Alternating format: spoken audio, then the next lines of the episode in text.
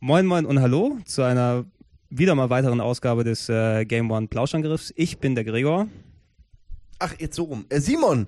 Ich bin Wolf, hey, Hamburg, wie geht's Ole, euch? Eddie ist am Start. Was geht ab? Seid ihr da? Okay, weiter. Ich hab, Okay.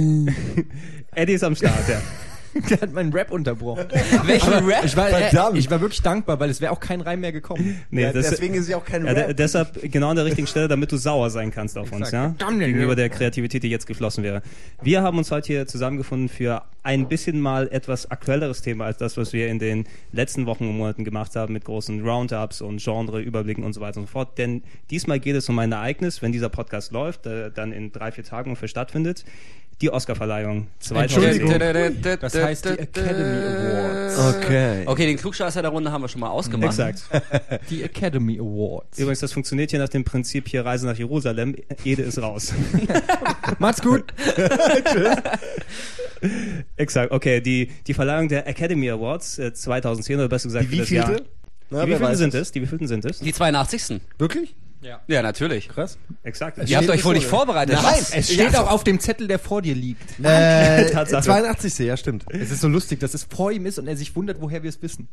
Ich hätte es aber natürlich auch so gewusst. Ja, genau wie meine du, ich ja. Eddie. Genau, das meine ich. Ich will ja nicht mit abgelesenen Fakten glänzen, aber äh, bei Wolf dachte ich, der weiß es sicher. Ja, ich weiß sowas Exakt. auch. Natürlich. Vielleicht, vielleicht hätte es ja geholfen, wenn du das bei Wikipedia eingetragen hättest und wir das jetzt ablesen. Okay. Naja, nein, aber die genau- Oscars, normalerweise, äh, wenn ich kurz mal sagen darf, fand ich die immer eher so ein bisschen langweilig.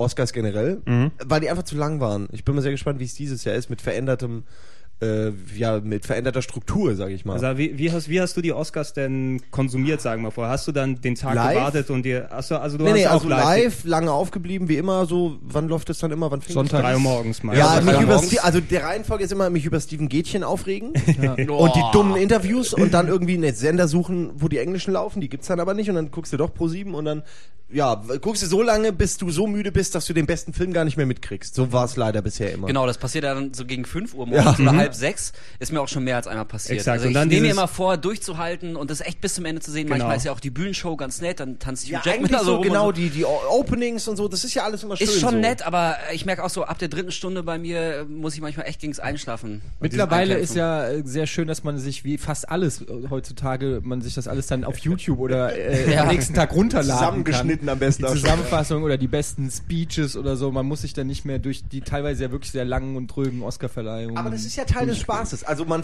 wenn dann was passiert wie Michael Moore, Shame on You, Mr. Bush, dann freut man sich ja auch. Ja. Ja. Ich war live dabei, cool. Gleich mal twittern.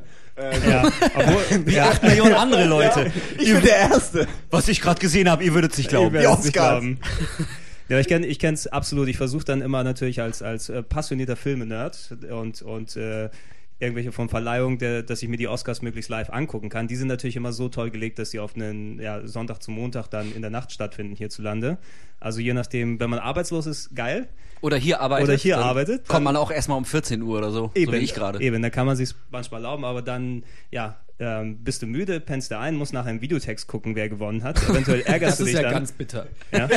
Videotext. Oh, Scheiße. Dem, Wenn- dem was vor wenn- dem Internet genau, war. Wenn dann die Spannung da ist, wer gewinnt den besten Film, na, du pennst vorher ein und dann musst dir das irgendwie Andrea Kiewel dann sagen im Sat 1 Frühstücksfernsehen, Ja. ähm, das, was weiß ich, Forrest Gump gewonnen hat, keine Ahnung. also mal. Ist nominiert dieses Jahr. Ja, Aber- ganz genau, ganz wer, genau. wer kommt hier rein? Wer kommt hier Oh rein? Ian Mann, jetzt werden wir voll Ian stört den gestört beim Oscar-Podcast. Ja, das, Ja. wir Was jetzt? gerade im geht jetzt momentan. Dü -dü. Okay, wir würden sagen, dann der unterhaltet Gregor euch- geht kurz Ich gehe weg. kurz raus und ihr unterhaltet euch kurz weiter von wegen ähm, Oscars. Ey, dann ich bleiben kann ja vielleicht mal ganz kurz, ähm, weil lustigerweise habe ich äh, zu diesem Thema gerade eine Kolumne auf der Westen geschrieben. Hast du es gerade ausgemacht? Oh, hier, G Gregor. Moment. Gregor! Ich glaube, es ist noch an. Äh, äh, hier. Was ist denn hier? Mach mal. Äh, zur Erklärung. Ah, es läuft Ah, noch. es läuft. Wir Es läuft weiter, ciao. nicht sicher, ob alles... Lass das Mikro So. jetzt und geh. Da hat er einfach nur mal das Mikro in die Hand Sollen genommen. wir, sollen wir jetzt. äh, Nein, wir machen, fangen schon mal an. Oder nicht? Ja, ich meine, wollen wir nicht einfach normal anfangen? So, wir laufen ja erst auf sechs Minuten. Das war schon wieder totales Chaos, oder? Was meint Aber ihr? also ich würde lieber jetzt Schnitt machen dann und nachher einfach weiterreden. Ja, ich fand von den mir Anfang an sich schön. Ja, von mir aus, von mir aus. Ja, nein. Also okay. so klar, man kann es immer besser machen, aber ich fand's okay. Ja, dann Ja, Okay. Frage ist halt, was wir jetzt machen. Ja, ich kann gerne ein bisschen mal was zum Modus erklären, ähm, was vielleicht gar nicht so viele wissen, wie die Oscars gewählt werden oder so.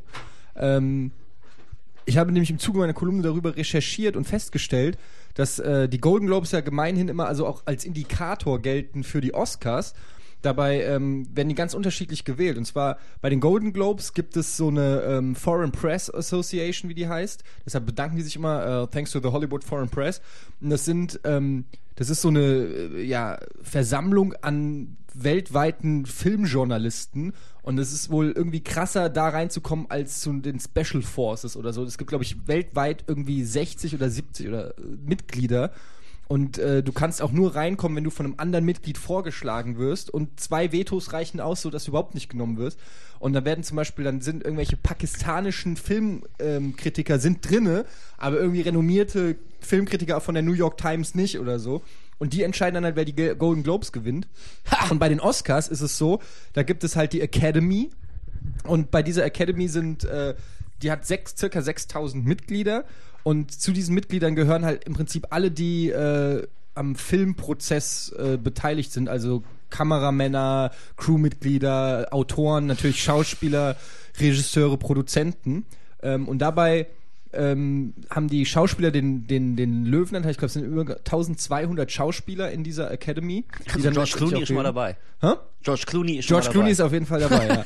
Und ähm, das Krasse ist, dass es wirklich eine demokratische Wahl ist, weil man regt sich ja immer auch so gern auf über, über, über, ähm, ja, oh, Oscar wieder so ein Scheiß nominiert und so. Letztendlich ist das einfach der Filmgeschmack, oder was heißt der Filmgeschmack? Das ist letztendlich das, was Hollywood will und nicht, was irgendwie drei Studiobosse wollen. Ja, okay, so. das ist, da hast du recht, kann man damit auf jeden Fall aushebeln, das Argument. Aber irgendwie, dadurch, dass es die Branche selbst ist, die sich die Awards gibt, wie du ja gerade gesagt hast, so, ist das auch irgendwie trotzdem nicht repräsentativ für die Zuschauer, sag ich mal. Nee, für, für die, das stimmt. Die, die Leute, die Es es ist- sehen. Im Gegenteil sogar. Aber man das kann, muss es man ja kann auch nicht sogar sein. sagen, es kann, man, man weiß ja, Hollywood das, und die Stars und so, die sind ja immer auch auf irgendwelchen Trends und wollen immer irgendwas beweisen, so wie dann, wenn es dann um Klimaschutz geht, dann sind auf einmal irgendwelche Klimaschutzfilme Ja, ich angesagt. finde, oder so. kommen wir gleich zu, aber Hurt Locker ist für mich so ein Thema, was nur, weißt du, so, so, so, äh, aus politischen Gründen, sag ich mal, dann überhaupt nominiert Ja, wurde. auf jeden Fall merkst du halt so, dass, dass, dass, dass die Leute ganz klar auch, ähm, oder dass sie Trends quasi mit den Oscars formen wollen. Und ähm,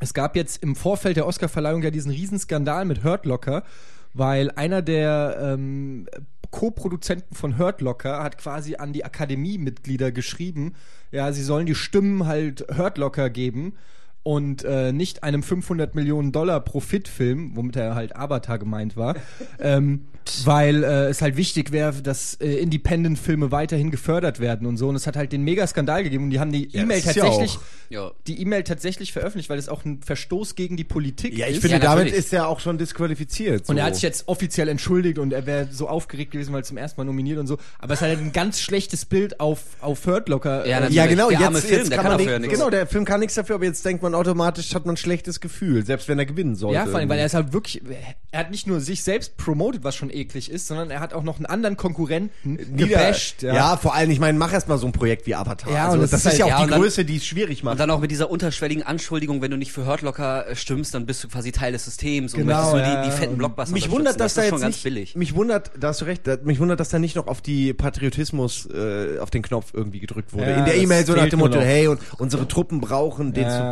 Support und so. Dieser. Sch- ja, aber all diese Sachen sind bestimmt gesagt worden auch irgendwo Ja, in also Verbindung das- mit den das Oscars. hätte noch Aber gefehlt, ey. das sind ja ohnehin so Fragen, also bei dieser, du hast ja gerade die, die, äh, die Mechanik dahinter erklärt, aber da frage ich mich ja auch die ganze Zeit, ob wirklich jeder der anwesenden Academy-Jury-Mitglieder auch jeden der vorgeschlagenen Filme guckt, also wenn es um die Nominierung für besten Tonschnitt oder sowas geht oder bestes Kostüm, da muss ich mich mal ganz realistisch fragen, ob da wirklich sich jeder mal eine Das Woche ist auch- hinsetzt und jeden da nicht sicher, ob das, eingesandten Screener schickt. ob das bei denen nur so ist bei bester Film und dass die einzelnen Kategorien Kategorien an andere geschickt werden. Ja, es könnte ja Das sogar könnt- sein, dass die das weiß ich besten jetzt Tonleute eben den besten Irgendwie Tonschnitt sowas. Das kann sein, das so. weiß ich nicht. Ich Das wäre ja auch sinnvoll. Also, wäre eigentlich sinnvoll, weil es wäre wär wirklich unfair, weil wer guckt sich denn irgendwie jetzt einen Film an, nur um festzustellen, ob es Best Make-up Naja, okay. hat oder Aber wenn ich jetzt gerade meinen 20 Millionen Dollar Film abgedreht habe dann, und habe ein halbes Jahr Zeit, dann gucke ich mir doch mal eine Woche lang alle Oscar-Filme an. Ich habe eh nichts zu tun, weißt du? Die so. kriegen auf jeden Fall die zwischen dem ganzen Filme- Sex, zwischen den Vierern mit drei Prostituierten, die jeweils, also jetzt nur als Beispiel, richtig viel Geld kosten, kann ich doch auch mal einen guten Film sehen. Ja. Tatsächlich oder kriegen- dabei, wenn der Sex Da, nicht so gut oder ist. dabei, so mache ich zum Beispiel. Ja, Weil ja, klar, da gucke ich einfach nochmal Avatar Ja. währenddessen so. Oh, ja. mit 3D-Brille. Ta tatsächlich kriegen die ganzen ähm, Academy-Mitglieder auch die, die Versionen der Filme ja immer schon nach Hause geschickt. Also es ist ein sehr cooler Service. Ja, ich ja auch. Ja, ähm, Achso, nein, und das davon, kommt gar nicht da- von der da- Academy. Davon profitieren Torrents? ja dann auch andere Menschen. So. Ja. Ähm, aber ja, auf jeden Aber Fall. da- das sind so die Fragen, irgendwie muss man sich echt mal stellen, ob das immer alles so mit rechten Dingen zugeht und ob das wirklich repräsentativ ist, ob da wirklich die besten Filme ausgezeichnet werden oder ob da manchmal nicht doch eher eine politische Entscheidung dahinter Ja, auf jeden Fall ich können diese schon. 6000 Mitglieder ähm, können äh, erstmal die besten Filme wählen. Dadurch werden dann die die besten die die, die meisten Stimmen, also find, findet schon demokratisch statt. Dadurch werden dann die Nominierten festgestellt und aus den Nominierten können sie dann ähm, ihre Stimme geben und dadurch wird es dann halt wirklich äh, gewählt. Aber das bedeutet natürlich auch, dass manche Filme einfach gar nicht in diesem Raster erscheinen, wenn diese Ja. 6000 Leute sie irgendwie nicht oder wenn ein Großteil der 6000 Leute sie nicht gesehen Ja, ja, hat. genau. Ja. Es, Ja, gibt klar. ja auch immer diese Geheimtipps, die ja dann auch von denen garantiert nicht jeder kennt, sondern auch da muss ich das ja erstmal rumsprechen. Ey, hast du den Ding gesehen? Sowas wie Slumdog Millionär ging wahrscheinlich auch recht schnell rum. Ey, den musst du gucken irgendwie. Das ist Aber dann am halt- Anfang hat den natürlich wahrscheinlich kaum einer gesehen. Exakt, es gibt dann natürlich auch die ganze Lobby, ne, da sind dann Produ Produktionsstudios und was da für eine Politik im Hintergrund noch spielt. Ja, genau, auch mit den Ländern, in welchen Ländern wird wie viel äh, querfinanziert und noch Exakt. produziert. Das ist alles so, klar, das muss sein, so ein bisschen. Das ist ja alles auch ein Riesenaufwand, so die ganzen Oscars und kostet ja alles Geld und so und irgendwie muss da schon ein bisschen auch was zurückkommen.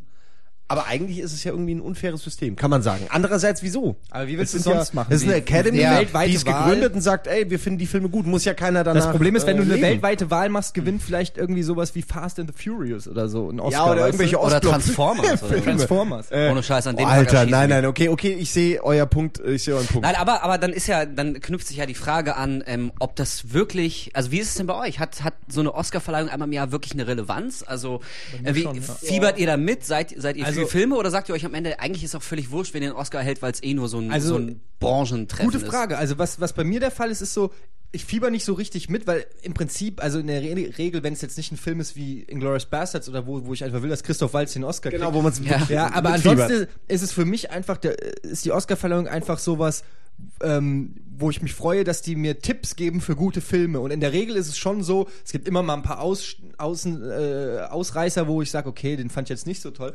Aber in der Regel sind da schon immer Filme dabei, wo ich sage, ähm, geil, also äh, der war Oscar nominiert, hätte ich, wäre der nicht Oscar nominiert gewesen, hätte ich mir den wahrscheinlich nie irgendwie, wäre der nie in meinem Kopf Ja, aufgetaucht. Und jetzt habe ich mir angeguckt, weil ich einfach wissen will, was zeichnet diesen Film aus, dass, es, dass er diese Aufmerksamkeit kriegt. Ja, zum Beispiel jetzt Precious, den habe ich jetzt noch nicht gesehen, der aber nominiert ist. Und ich habe von sehr vielen jetzt gehört, dass der gut ist. Und ich würde mir den normalerweise wäre ich wahrscheinlich nie auf den gekommen, aber dadurch, dass der jetzt diesen Oscar-Bass hat, ähm, sage ich mir, okay, ich will den gucken, weil irgendwas scheint dieser Film zu haben, was, äh, ne, und Ja, Slumdog Millionär ist ja auch so ein Beispiel. Ja, eh, also ich habe mir im Vorfeld, äh, ich wusste nicht, äh, dass Hurt Locker halt nominiert ist und so, und habe dann aber halt das in der Videothek gesehen quasi. Und aufgrund dieser Nominierungsaufkleber-Geschichte habe ich mir den dann halt auch ausgeliehen, weil ich mir gedacht, okay, eigentlich interessiert mich jetzt Krieg dann nicht mehr so, weil es zu viel gibt, aber also so zu viele Filme dazu, aber wenn, ne, mal angucken. Und ich wurde jetzt auch Ja, nicht klar, bei- enttäuscht, so, also nee, bei, bei, bei all der, sagen wir mal, äh, dem Zynismus, der dann kommt, hier Oscars, die sind ja eigentlich nicht wirklich viel wert und die richtig guten Filme landen eh dort nicht, aber es hat ja schon ein gewisses, ja, schon Qualitätsmerkmal einfach. Ja, Ja, das stimmt. Aber Ja. also ich, ich sehe das auch so. Mir ist es, gucke mir das gerne an und ich äh, drücke auch gerne meinen Favoriten die Daumen. Allerdings ist mir letztendlich dann irgendwie so ein Oscar-Gewinn auch relativ wurscht. Also äh, dafür geht meine Meinung zu oft zu weit irgendwie auseinander mit, mit der offiziellen Academy-Meinung. Also ich freue mich natürlich, wenn, wenn mein Favorit, ob es jetzt ein Schauspieler oder ein Filmregisseur ist, wenn er einen Oscar gewinnt, dann, dann freue ich mich sehr. Allerdings ist jetzt für mich auch ein Oscar-Gewinn auch nicht unbedingt wirklich ein entscheidendes äh, Qualitätsmerkmal. Also Nee, meine, also man- die, die Filme, die ich gut finde, ähm, wenn die jetzt keinen Oscar gewinnen, bin ich ja trotzdem noch weiter Fan von. So wie andersrum, jemand, der einen Oscar gewinnt, ist in meinen Augen dann nicht auch automatisch dann beispielsweise wirklich der beste Film des Jahres. Also Nein, nein, das, das muss man immer. Ich, ich Die sehe das, ich Anzahl der das, Oscars sagt nicht, dass es jetzt der beste ist, weil Genau, er hat also das ist die schon, ist schon eine nette Show und, und ähm, wie Eddie auch schon sagte, manchmal erfährt man ja wirklich auch von Geheimtipps, die dann auch wirklich so eine gewisse Ehrung verdienen. Allerdings sehe ich das dann doch ein Stück weit entspannt. Also so ein Oscar ist jetzt für mich persönlich nicht unbedingt das Maß Was, was ich noch wichtig finde am Oscar selbst ist, dass der, wie ich schon vorhin gesagt habe, äh, natürlich auch gewisse Trends bestätigt oder so. Und das heißt, ähm, wenn manche Filme einen Oscar kriegen oder so, ist das ja auch ein Statement und gibt dann, das ist genauso wie wenn ein Film sehr viel Erfolg hat, wie zum Beispiel wenn Watchmen richtig viel Erfolg hat oder Dark Knight, dann ist es auch gut, weil ähm, das zeigt dann den Hollywood-Bossen geil, wir können richtig dunkles Material machen oder ein bisschen erwachsenere Superheldenfilme. Ja, es kann trotzdem kommerziell erfolgreich Genau, sein. und es kann ja. trotzdem kommerziell erfolgreich sein und das motiviert dann eben weitere Filmemacher in diese Richtung zu gehen. So, das gleiche ist mit Oscar. Ähm, wenn, wenn Filme wie Inglourious Bastard zum Beispiel für Oscars nominiert sind, dann finde ich das geil, weil das gibt, das zeigt dann den Leuten so, ey, traut euch auch mal, weißt du, es gibt auch mal, ihr könnt auch mal Spaß oder District 9 jetzt oder so, weißt du so. Nee, aber das ist, das, das ist das, was attraktiv ist eben für die Academy. Oder ich sag mal, also du hast es angesprochen, der Trend geht zum Glück ein bisschen wieder weg, dass auch Filme wie Dark Knight nominiert sein können, auch wenn natürlich ähm, gegenüber für, für Heath Ledger alle geschrien haben, dass er den Oscar bekommt, dass die nicht anders konnten oder jetzt eben auch andere Filme nominiert sind, dass es sich ein bisschen aufweicht von der normalen Norm der Academy, die dann ja quasi die kleinen Filme in Anführungsstrichen unterstützen will, durch eine Oscar-Nominierung, durch eine Preisverleihung und so weiter. Guck mal, wir in Hollywood machen ja auch hier äh, wirkliches ähm, gutes Kino und wir sind nicht nur der, der Action-Klump-Quatsch, dass sich das jetzt ein bisschen mehr vermischt, dass du Sachen hast ja- mit Anspruch, dass du Genau. sowas wie District 9 Und eben, das, ne? das ist aber auch nur möglich, weil dieses Jahr zum ersten Mal, glaube ich, seit den 40er Jahren oder so, da war das schon mal so, ähm, zehn Kandidaten äh, nominiert sind für Best, äh, Best Picture. Ähm, das heißt, zehn Kandidaten für den besten Film. Das war ja, vorher waren es nur fünf und ich denke mal, so gerade so Filme wie zum Beispiel District 9 oder so, ähm, wären auf jeden Fall nicht nominiert gewesen, wenn es nur fünf Kandidaten Ja, gegeben und auch, hätte. exakt. Und auch sowas wie Up eigentlich, der, Ja. es, der es voll verdient hätte, aber da wurde ja extra die Kategorie dafür geschaffen, dass ähm, ich glaube. Ja, die animierten, ja. Ja, Genau, ich glaube Up, also wenn man den, dem schlauen Zettel hier trauen darf, ist auch erst der zweite Film, animierte Film, der überhaupt für einen Best Picture äh, Award nominiert Nach, ist. äh, Nach nach, Heavy äh, Metal natürlich. Ja, genau, nach Heavy Metal Nee, und Beauty and the eventuell Beast. Beauty Heavy and the Metal Beast. war- Nein, das war ein Witz. Ich dachte das war der beste Ja, Zeichentrickfilm schön- der Welt.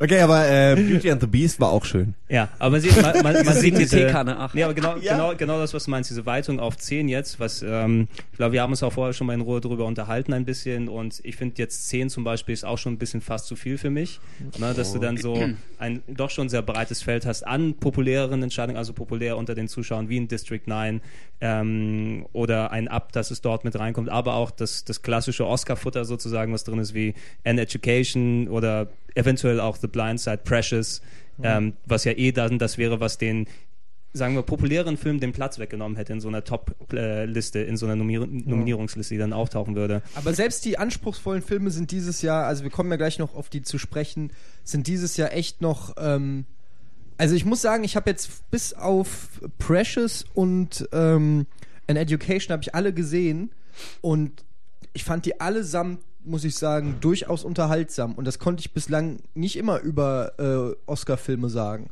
Also ähm, insofern finde ich, äh, ist das durchaus dieses Jahr eine, eine interessante äh, Oscar-Verleihung, wobei ich auch gleichzeitig sagen muss, dass es auch von den acht Filmen, die ich gesehen habe, vielleicht nur zwei oder drei gab, wo ich auch wirklich gesagt hätte, boah, ja, bester Film oder so hat er verdient. Genau, Also, das, das ist gerade der Punkt. Also das ist ja vielleicht dann auch die Kehrseite der Medaille, wenn du zehn hast, dass du manchmal, naja, du musst diese zehn Nominierten ja auch voll kriegen. Und äh, wenn ich mir die Nominierten in diesem Jahr angucke, dann schleicht sich bei mir auch so ein bisschen der Verdacht ein, dass irgendwie nochmal so die üblichen Verdächtigen so reingequetscht werden, damit wir auch ja auf zehn kommen, damit wir die, die Blockbuster-Fraktion abgedeckt haben Ja, mit Avatar und District was- 9. Und auf der anderen Seite so Sachen wie, äh, weiß nicht, A Serious Man oder Up in the Air, wo ich mich jetzt auch echt ganz kritisch fragen würde, ob, ob die wirklich die Chance zum besten Film des Jahres ich hätte haben. jetzt aber- Das sind so, so Geschichten, das, das variiert. Also ähnlich wie du, Eddie, ich habe auch fast alle gesehen, bis auf zwei, glaube ich. Ähm, fand die auch alle sehr gut, allerdings bin ich nicht der Meinung, dass alle davon auch echte Oscar-Kandidaten sind. Also Auf äh, der anderen Seite teilweise war es mir auch ein bisschen zu beliebig. Das stimmt, aber auf der anderen Seite muss man sagen, also ein Film, den ich auf jeden Fall vermisse in den, in den äh, Nominierten, ist Moon. Und ich vermisse auch Sam Rockwell. Ähm, Ähm, Ja, ja, auf jeden Moon Fall. vermisse ich tatsächlich auch, weil das, das, war das schon ich nicht schlecht. gefrechert, ja. weil der Film ist für mich einer der besten, die ich auf jeden Fall im, im Jahr 2009 so ähm, gesehen habe oder die unter das äh, Jahr 2009 für die Oscarverleihung noch fallen. Ist auch origineller als jetzt zum Beispiel Hurt Locker, also so vom reinen ja, Konzept ist einfach, her. einfach wirklich ein, ein Film, der ähm, wirklich auch irgendwie für mich so ein Meilenstein ist wie damals 2001. ja, also äh, vielleicht nicht ganz so, aber schon auf jeden Fall ähm, hat er schon mehr in mir geweckt als andere Filme. Und ich muss sagen, vielleicht war es auch einfach nicht so das Mega-Filmjahr, ja. Also, das muss man ja auch sagen. man Ja, muss ja auch erstmal. hier, Inglourious Der Wolf hat's ja gerade, ja, ja, Wolf hat's ja 9. gerade gesagt, find erstmal zehn Filme, wo du wirklich sagen kannst, ähm, boah, zehn Filme pro Jahr, wo du wirklich sagen kannst, alter Schwede, will ich. Das ist vielleicht der beste Film des Jahres. Ja. Ja, aber da habe ich Das lieber Gefühl ich fünf bei andere noch dazu, als, als die typischen, also ich war nie zufrieden mit den typischen Oscar-Filmen bisher. Also so die, es war ganz selten, dass mal was nominiert war, auch nur, auch nur nominiert war, wo man sich denkt, ach, das geht so in meine Schaurichtung, so die Sachen, die ich cool finde. Vielleicht findest du die falschen Sachen cool. Also willst du allen Ernstes jetzt behaupten, dass, dass du äh, Ja, die Nominierten jetzt der schon. letzten Jahre alle toll findest? Nein, nein, natürlich. Darum nicht. ging's ja gerade. Nein, nein, ich weiß es ja ist dann, ich finde halt, ich mag das, ich will, dass Tarantino nominiert wird für einen coolen Film. Ich möchte aber auch, dass James Cameron nominiert wird für Avatar. Ich möchte aber auch, dass Neil Blomkamp für District 9 nominiert wird. Ich weiß aber, dass diese drei wahrscheinlich rausfallen würden, wenn man jetzt nur fünf hätte. Avatar klar. wäre drin. Okay, Avatar wäre drin. Das ist aber auch Cameron, der ist ja auch zu mächtig. Äh, aber als Film normalerweise wäre das wahrscheinlich halt, ja, egal. Aber ich meine, mit wenn, guck mal jetzt, bei den zehn, wenn da fünf nur wären, dann wäre das Serious Man, Up in the Air, auch wenn ich die alle nicht kenne, einfach nur weil das die typischen Oscar-Kandidaten Ja, sind. genau, so. Precious wäre dabei, Precious Hurt Locker Hurt Locker wäre dabei. und An Education. Ja, und da ist, meine ich ja, und dann die ist fünf. die coolen Filme, auch die einzigen, die ich geguckt habe von den zehn, wären alle nicht drin, ja. Ja. Ich, Ich bin halt nur mal, dann bin also ich, ich- halt Mainstream. Fuck you, äh, Ich, Oscar. ich kann die, die Aussage jetzt von dir, Eddie, nachvollziehen, dass du meinst, dass es eventuell den Eindruck machen könnte, wenn man anhand dieser zehn Filme geht, dass es vielleicht kein so starkes Filmjahr gewesen ist. Aber ich glaube, der Effekt ist einfach, die- wie du schon gerade so schön ausgeführt hast, Simon, wenn es fünf Filme gewesen wären, dann wäre natürlich der Fokus anders gesetzt. Dann wäre es hier von der Academy gesehen, wir unterstützen jetzt diese Filme. Das sind die kleineren Sachen, die wir in den Fokus schieben wollen, die wir vielleicht nochmal einen kleinen Push geben wollen, dass die Geld einspielen, weil wir cool und artsy und sonst was drauf sind. Die Filme, die, die zehn, die zehn, die, wir jetzt jetzt haben, ist ein Querschnitt einfach. Ne? Unter populären Sachen, sowas wie District 9, so gut der Film auch ist, das wäre eben nie im Leben dort reingekommen. Inglourious Bastards ist sowas, was auf der Kippe steht, was hätte reinkommen können, wenn die gut drauf gewesen wären. Das wäre in ganz Film. interessant. Ich habe nämlich ja zu Beginn, da warst du gerade weg, Gregor, habe ich ja erklärt, wie ähm, die Nominierten zustande kommen, nämlich dass sie von den Academy-Mitgliedern demokratisch gewählt werden, einfach wirklich die Filme sind, die die meisten Stimmen gekriegt haben. Und da wäre in der Tat mal interessant zu sehen, ähm, die Auflistung, welche, welche Filme überhaupt alle genannt wurden, also weiß nicht, 500 Filme werden es wahrscheinlich sein oder so, und wie viele Stimmen welcher Film gekriegt hat. Vielleicht äh, echauffieren wir uns gerade und auf Platz 1 war Avatar, auf Platz 2 District 9, auf Platz 3 Inglourious Bastard. Man weiß es nicht, ja. Man weiß es nicht. Man ja, weiß darf es man nicht. da eigentlich nur einen nominieren als eine Person? Oder, oder glaube- darf ich mir drei aussuchen? Ich glaube, du oder machst, du machst so viele, wie viele Plätze dann dort sind, schätze ich mal, oder? Nee, ich glaube, es ist. Das wär halt, wenn ich ich glaube, jedes Academy-Mitglied darf einen Film vorschlagen für Best Picture. Und dann, klar, Und da- dann und ja dadurch genug wird- bei Ja, klar. bei Und dadurch 6000. werden dann die Nominierten. Gibt's, ich wette, das ist unter Verschluss, aber die Zahlen würden mich auch mal interessieren, so die genauen, wer was. Ich glaube, die werden nie Nee, veröffentlicht. ich glaube auch nicht, aber es wäre schon interessant, das recht, ja, ja. das stimmt. Wahrscheinlich hätte ab, äh, ab in the air einfach nur so acht. So, was ist halt, was, das waren dafür halt 5000 Leute für Avatar. Und der Rest verteilt Aber sich das dann. würde dann wieder keiner zugeben. Ja, man, nee, da, man, darf ja nicht, für- man darf ja nicht für Avatar sein. Nee, die, Nein, klar. die Zahlen sind, aber auch, die Zahlen sind aber auch mehr unter Verschluss als die Filme selber, weil so oft wie die dann im Internet landen. Lass uns dann doch mal über die einzelnen Filme genau. an sich reden. Genau. Genug geschwafelt. Exakt. Gregor. Ja. Er Ähm, ich weiß, war eben nicht da. Ich, genau, ich muss noch mal ein bisschen was, was reinschmeißen, sonst es kann ja nicht Gregor los sein. das geht nicht. Boah, Die was Gefahr für ein Ego. sehe ich nicht. Ähm, nein. Ähm, ja, äh, genau, genau. Ich, Ah, egal. Was Genau, deshalb, deshalb äh, lass uns äh, gleich reinstarten. Also ich hätte fast schon gesagt, wir machen es alphabetisch, so wie es hier ähm, schon aufgelistet ist von den äh, von den Filmen her. Aber ich würde sagen, lass uns vorne dran erstmal, ich würde fast schon sagen, die beiden Filme nehmen, über die wir hier in der Gruppe am wenigsten geschaut haben. Und Okay, aber lass uns vielleicht erstmal für den Zuhörer erstmal einmal vorlesen. Wir haben jetzt noch gar nicht Genau. einmal eine komplette Übersicht gegeben, welche Filme es überhaupt sind. Wir reden nämlich erstmal über die zehn Filme, die nominiert sind für Best Picture. Wir wollen später auch noch ein bisschen über die äh, wichtigsten anderen Kategorien reden. Ne? Ja, genau das. Also erstmal, wie, genau, wir werden, ein, also ich lese das gleich nochmal vor, die, die, die Auflistung und dann gehen wir Genau. in jede Filme einzeln mal kurz rein, je nachdem kürzer oder länger, je nachdem, was wir Die Filme darüber stehen sagen wollen. bestimmt auch im Artikel dazu. Exakt, ja, Copy und Paste. Äh, ich meine, wertvoll reingeschrieben.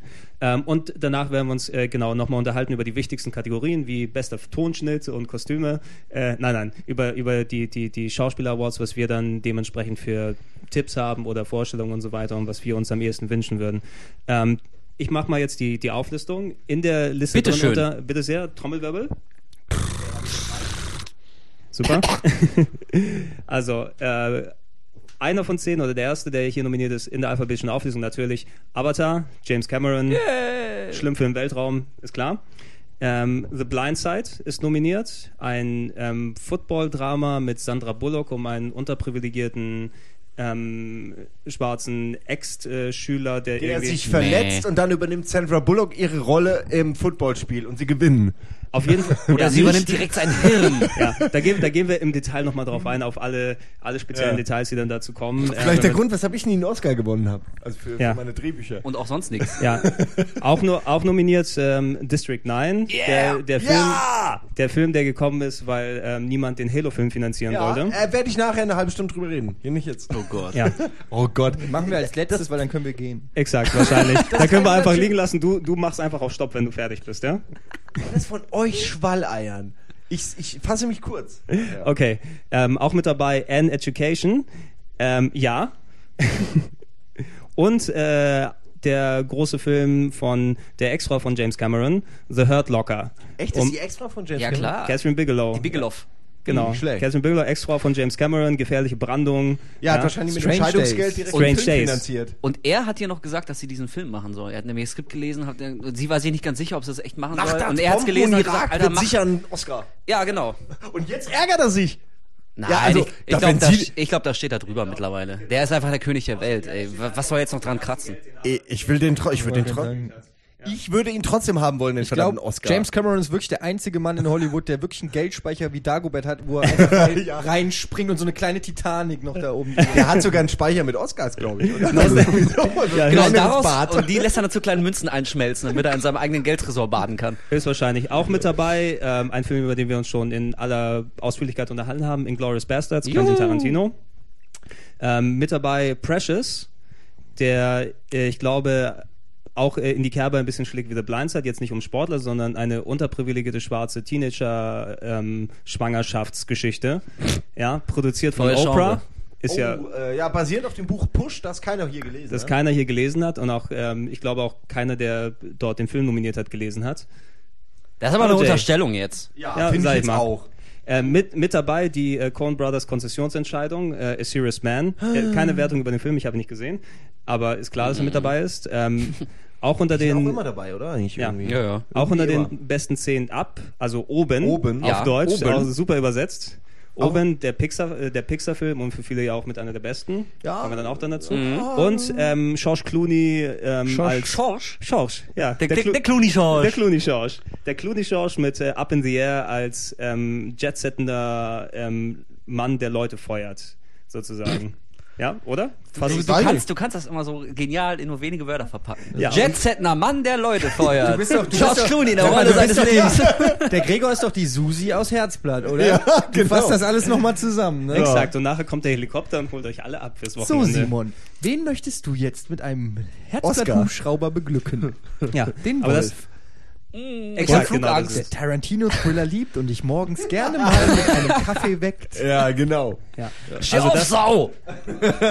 Kaffee ins Gesicht.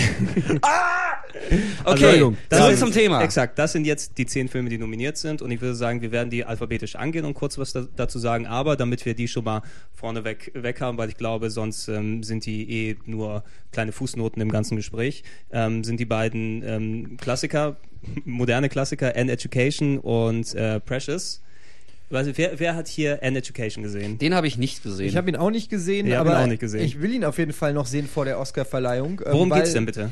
also so ganz tief äh, kann ich es nicht sagen. Ich weiß, es geht um, es ist quasi ein Coming-of-Age-Film, der in den äh, 60er Jahren spielt und ähm, soll, ja, es geht diesmal um, äh, glaube ich, eine junge Frau, die halt irgendwie erwachsen wird in den 60er Jahren Oh. und ähm, soll aber sehr sehr nett und unterhaltsam auch also soll nicht so Och, das ist schwer ja schön. Auch soll mal gar- netter Film in soll nicht gar nicht soll gar nicht so schwerfällig sein äh, wie es sich irgendwie auf den ersten Blick anhört oder so. Aber äh, das ist wirklich auch der Film über den ich am wenigsten informiert bin.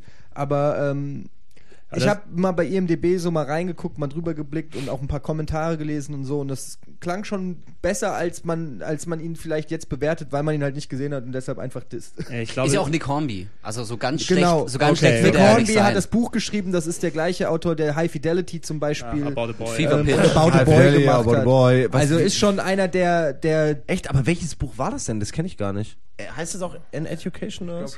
Ehrlich gesagt, ich Weil bin das letzte von ihm war dieses so. Skate-Buch über so einen Skater. Ach ja, stimmt. Was so ein bisschen komisch war, weil ich meine, naja, er hat mittlerweile eine Glatze und skatet seit 30 Jahren nicht mehr. Nee, das- das fand ist ich ein bisschen nicht- komisch. Nee, einfach, also, Nein, das ist es dass so jemand ein Buch über einen jungen Skater schreibt, äh, ja, hm, passt vielleicht nicht mehr so recht. aber gut. aber Aber, generell generell kann man, hätte mich ich, jetzt sagen- interessiert, weil ich Nick Hornby eigentlich alles Ja, gelesen habe. generell kann man sagen, dass Nick Hornby durchaus für unterhaltsame ähm, so Ja, Popliteratur so Popliteratur vielleicht, steht. ja. Also ich glaube nicht, dass das so schwerfällig ist. Das So. wäre dann, das wäre dann auch wirklich so ein Film gewesen, über den du aufmerksam wirst, wenn du dir die Oscars angeguckt hast oder eventuell, wenn der dort vorgestellt wurde. Oh, der klingt ja ganz cool. Den Genau. Habe ich gar nicht gewusst, kann ich mir vielleicht jetzt noch mal geben. Ja? Exakt. Mal sehen, wie, wie sehr der jetzt untergeht im ganzen Aufwasch der anderen Filme, aber nö, der, der klingt auf jeden Fall interessant. Ähm, gut, Hat keiner gesehen. hat keiner gesehen, aber Klingt aber total ja, interessant. Klingt total interessant, ja. Ja, man Wir- kann ja auch nicht alles sehen. Nee, eben. jetzt. Wir werden Eben, das wir- vorher auf jeden Fall noch schauen. wir haben noch einen anderen Job leider. Ähm, Wir auch haben der, dafür alles gespielt. Genau. Äh, exakt, ja. Nur keine Zeit für Heavy Rain gehabt bisher. Precious, wie schon gesagt, ein, ein ganz großes äh, Drama basierend auf einem auf einem Buch, auf der Push von Sapphire. Ich glaube, ist Sapphire nicht irgendwie. Nee, nee, nee, nee. Eine Grafikkarte, ja. Nee, ja, das auch, ja. Nee, ich denke, glaube ich, in eine Pop-Act andere Richtung, aus die den 80ern? schreibt eine Richtung, die nicht ganz jugendfrei ist, aber Oh Gott. Ah, du meinst, äh, ja, die, ja. ja, nee. egal. Von ihr wird es nicht sein. Nee, wahrscheinlich nicht. aber, Oder äh, sie hat doch Talente, die wir vorher nie. Aber es, es ist eben ein, ein ganz großes Drama um eine, ein, eine junge schwarze Frau, die irgendwie dann schwanger wird, Teenager total unterprivilegiert, muss sich irgendwie ihre Schulbildung oder ihr Studium dort verdienen. Und es ist eben produziert von, von Oprah Winfrey, der ja, der äh, Patin des Daily Talk in den USA, ich glaube, die reichste Frau der Welt Ja, momentan. also eigentlich Natürlich. alles, was die Frau, sage ich mal, mit ihrem Namen dann noch produziert, äh, geht sofort durch die Decke. So, das ist halt das Ding. So, wo immer die ihren Namen drunter Exakt, schreibt, exakt. wenn du in ihren Buchclub reinkommst, ist, bist du automatisch Bestseller. Genau, Also ist so ein bisschen, bisschen wahllos auch. Wenn die was auswählt, kauft jeder Idiot. Allerdings- nicht. Aber das Man heißt muss ja aber Ehrenrettung nicht, dass es, dass Nein, nein, das schlecht es nicht. Nee, genau. Nur ein bisschen wahllos ist Und es so auch- in der Auswahl schon. Und. Precious, ich habe ihn ja gesehen und ich muss sagen, der ist auch echt verdammt gut. Okay, ja, da wollte ich auch gar nichts dagegen sagen. Nee, nee, Aber es ist natürlich halt schon nicht. komisch, dass Wir es von ihr dann produziert ist. So. Also, oder dass sie da irgendwie. was Ja, allerdings, also wenn du, wenn du den Film halt siehst, glaube ich, und so ein bisschen Oprah kennst auch, dann äh, kannst du auch verstehen, warum sie Sind da die mit Themen viel, dann, oder? Ja, mit viel Herzblut. Also das ist, das ist schon, das ist ein sehr, sehr wuchtiger Film und äh, spielt ja auch Monique spielt mit, die ich persönlich jetzt glaube ich nur, Nur als so Jury-Richterin Comedy- von, Comedy-Scheiße von, nur eigentlich, ne? Nee, hier von, wie hieß es, in Charm School? oh Gott. Oh, betretenes Gott. Schweigen. Alter, ey, Nein, nein, ja, das MTV, kannst du doch nicht ja, hier so. Natürlich Ja. MTV. Ich gucke ja, ich, klar. ich, ich unterstütze ja ja nichts Ja. anderes. Ja, Ja. auf jeden Fall. Ähm, äh, sie spielt damit und sogar äh, Mariah Carey hat ja einen kleinen Gastauftritt als Sozialarbeiterin und lacht, mich nicht aus, aber ohne Scheiß, die ist sogar echt richtig gut. Die sitzt da ohne Make-up mit dunklen Haaren in so einem Schlabberpulli und ist wirklich, also ich hätte es ja nicht äh, zu träumen gewagt, aber Mariah Carey ist in dem Film wirklich sehr gut, genau wie Monique und auch die eigentliche Hauptdarstellerin, nämlich Precious selbst, äh, deren Namen ich jetzt vergessen habe. Also man muss sagen, ähm, das ist schon wirklich ein Film, ja, kann ich unterschreiben, dass der als bester Film nominiert ist. Ich Okay. fand den echt, äh, der lag einem danach wirklich sehr, sehr schwer im Magen. Ist Das schon, ist schon harte Kost. der ist schon ne? sehr, sehr harte Kost. Also äh, gerade wenn du, wenn du, wie gesagt, es, hast ja gerade gesagt, Gregor, es geht um diese, dieses junge Mädchen, Precious, was äh, keine Schulbildung hat, äh, was jetzt schwanger geworden ist, was natürlich auch keinerlei so, sozialen Kontakt hat und vor allem von der Mutter eben gespielt von Monique. Wenn ihr sie nicht vor Augen habt, googelt sie mal schnell, guckt euch mal an, Ja, wie Monique ja. aussieht. Und ihre Mutter, nämlich gespielt von Monique, ist halt auch so eine extrem ultra aggressive, nur rumprügelnde Super-Asi-Mutter. Also beschimpft ihre Tochter aufs Übelste als Bitch und mit jedem Schimpfwort, was dir einfällt. verprügelt sie heftig. Also da ist, ähm, ist jetzt alles andere als ein, als ein Happy Home da zu Hause. Also, also ich muss sagen, Precious war schon, ähm, hat mich sehr beeindruckt. Von daher kann ich nachvollziehen, den hätte ich, glaube ich, auch auf die Liste gesetzt. Anders als so mancher Film, über den wir vielleicht gleich noch reden, aber der hätte es echt verdient, ja. Guter Film, kann ich nur empfehlen. Bitte angucken. Okay, kommen wir doch gleich zum Weiter! Cohen-Brüder. Ja, aber äh, A Serious Man. ah, ja. So ein Zufall. ja, fängt ja auch mit A an. Okay, Äh, ähm, bitte, wer, wer hat ihn schon geschaut? ich habe ihn geschaut. Ich habe ihn auch geguckt. Okay. Okay, also zu A Serious Man, ähm, das ist der neue Film von den Coen Brothers, die uns äh, letztes Jahr beglückt haben mit äh, Burn After Reading und davor Oscar-mäßig auch abgeräumt haben mit äh, No Country for Old Men. Und ähm, ja, A Serious Man ist meiner Meinung nach auch mit äh, Man Who Wasn't There, ist auch von denen.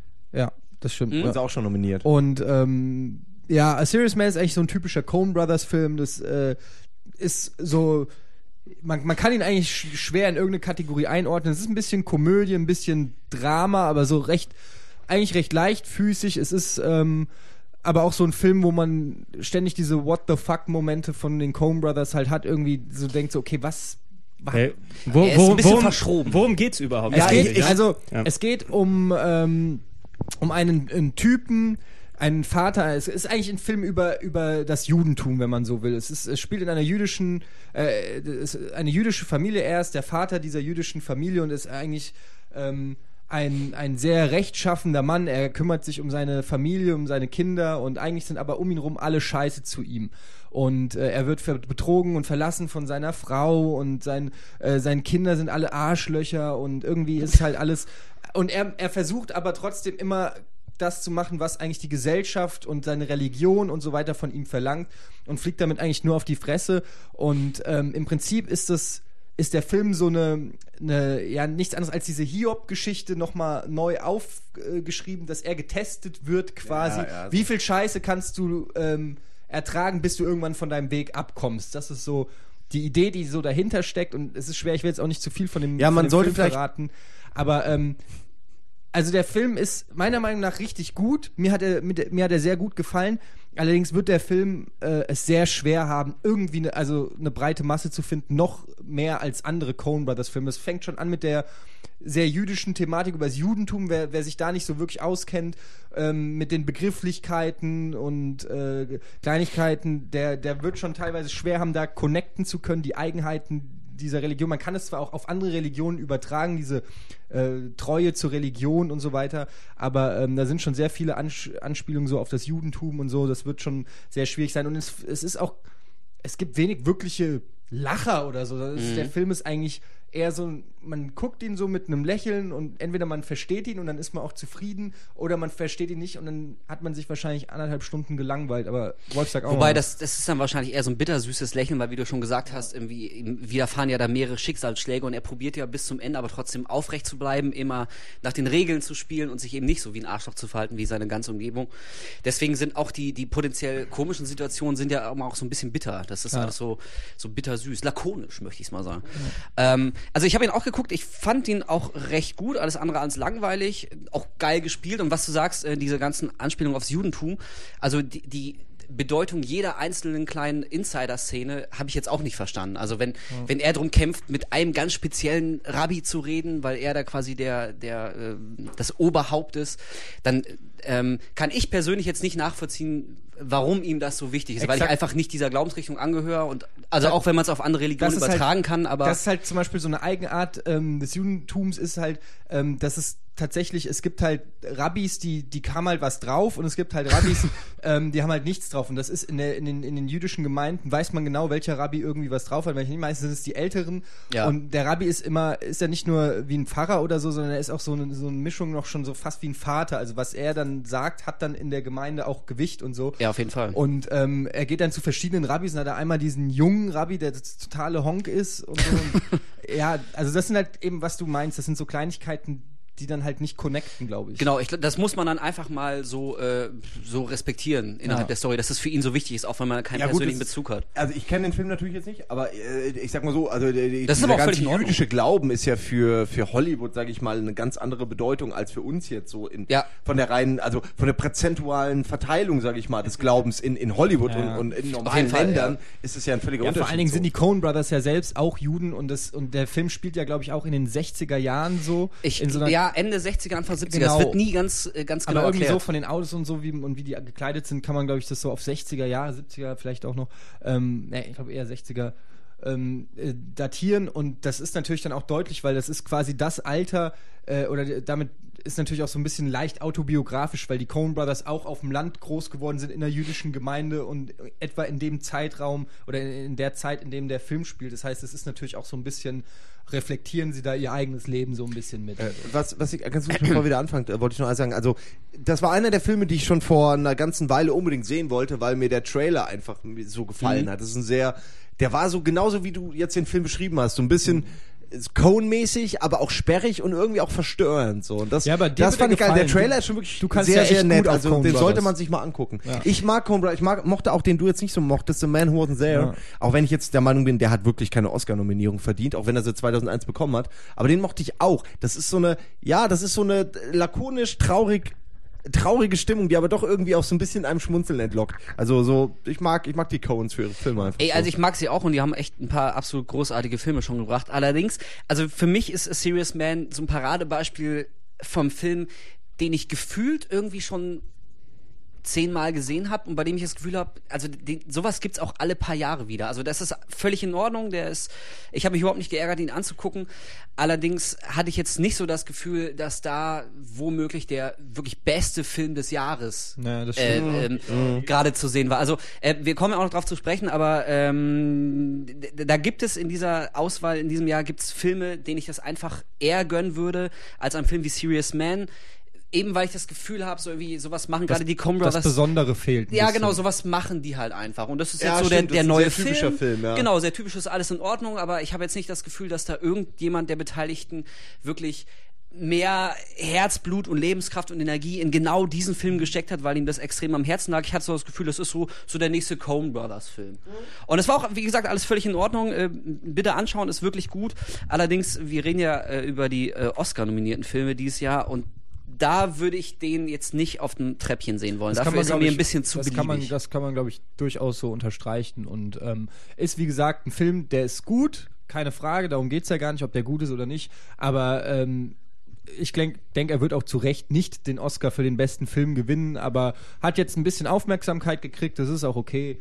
Und ähm, ansonsten. Ich meine, es ist, Ja. ist dadurch eben, dass der, der Cohen-Name dort äh, da dran hängt, ist es eben auch ähm, keiner, der so wirklich heraussticht ähm, aus dieser Liste. Warum ist der denn jetzt dort? Ja. Nee, nee, das sind ja die Coen Brothers. Die haben ja schon mal gewonnen und die machen Also, ja. was mir tatsächlich an dem Film wirklich gut gefallen hat, das muss ich an der Stelle nochmal ausarbeiten, ist, dass es so ein Film ist, wo man sich danach wirklich nochmal Gedanken macht. Also mir ging es so, ich habe dann viel dazu gelesen und so, weil da kann man viel interpretieren, wie so ein Buch, was man vielleicht beim ersten Mal noch nicht ganz versteht, aber man weiß, da steckt mehr hinter, als du auf den ersten Blick irgendwie wahrnimmst. Und du musst erstmal die Symbole und die Sachen und alles. Allein der Film fängt ja an mit einer Eröffnungsszene, die man erstmal überhaupt gar nicht rafft und auch nicht einordnen kann und die auch im Prinzip nicht aufgeklärt wird.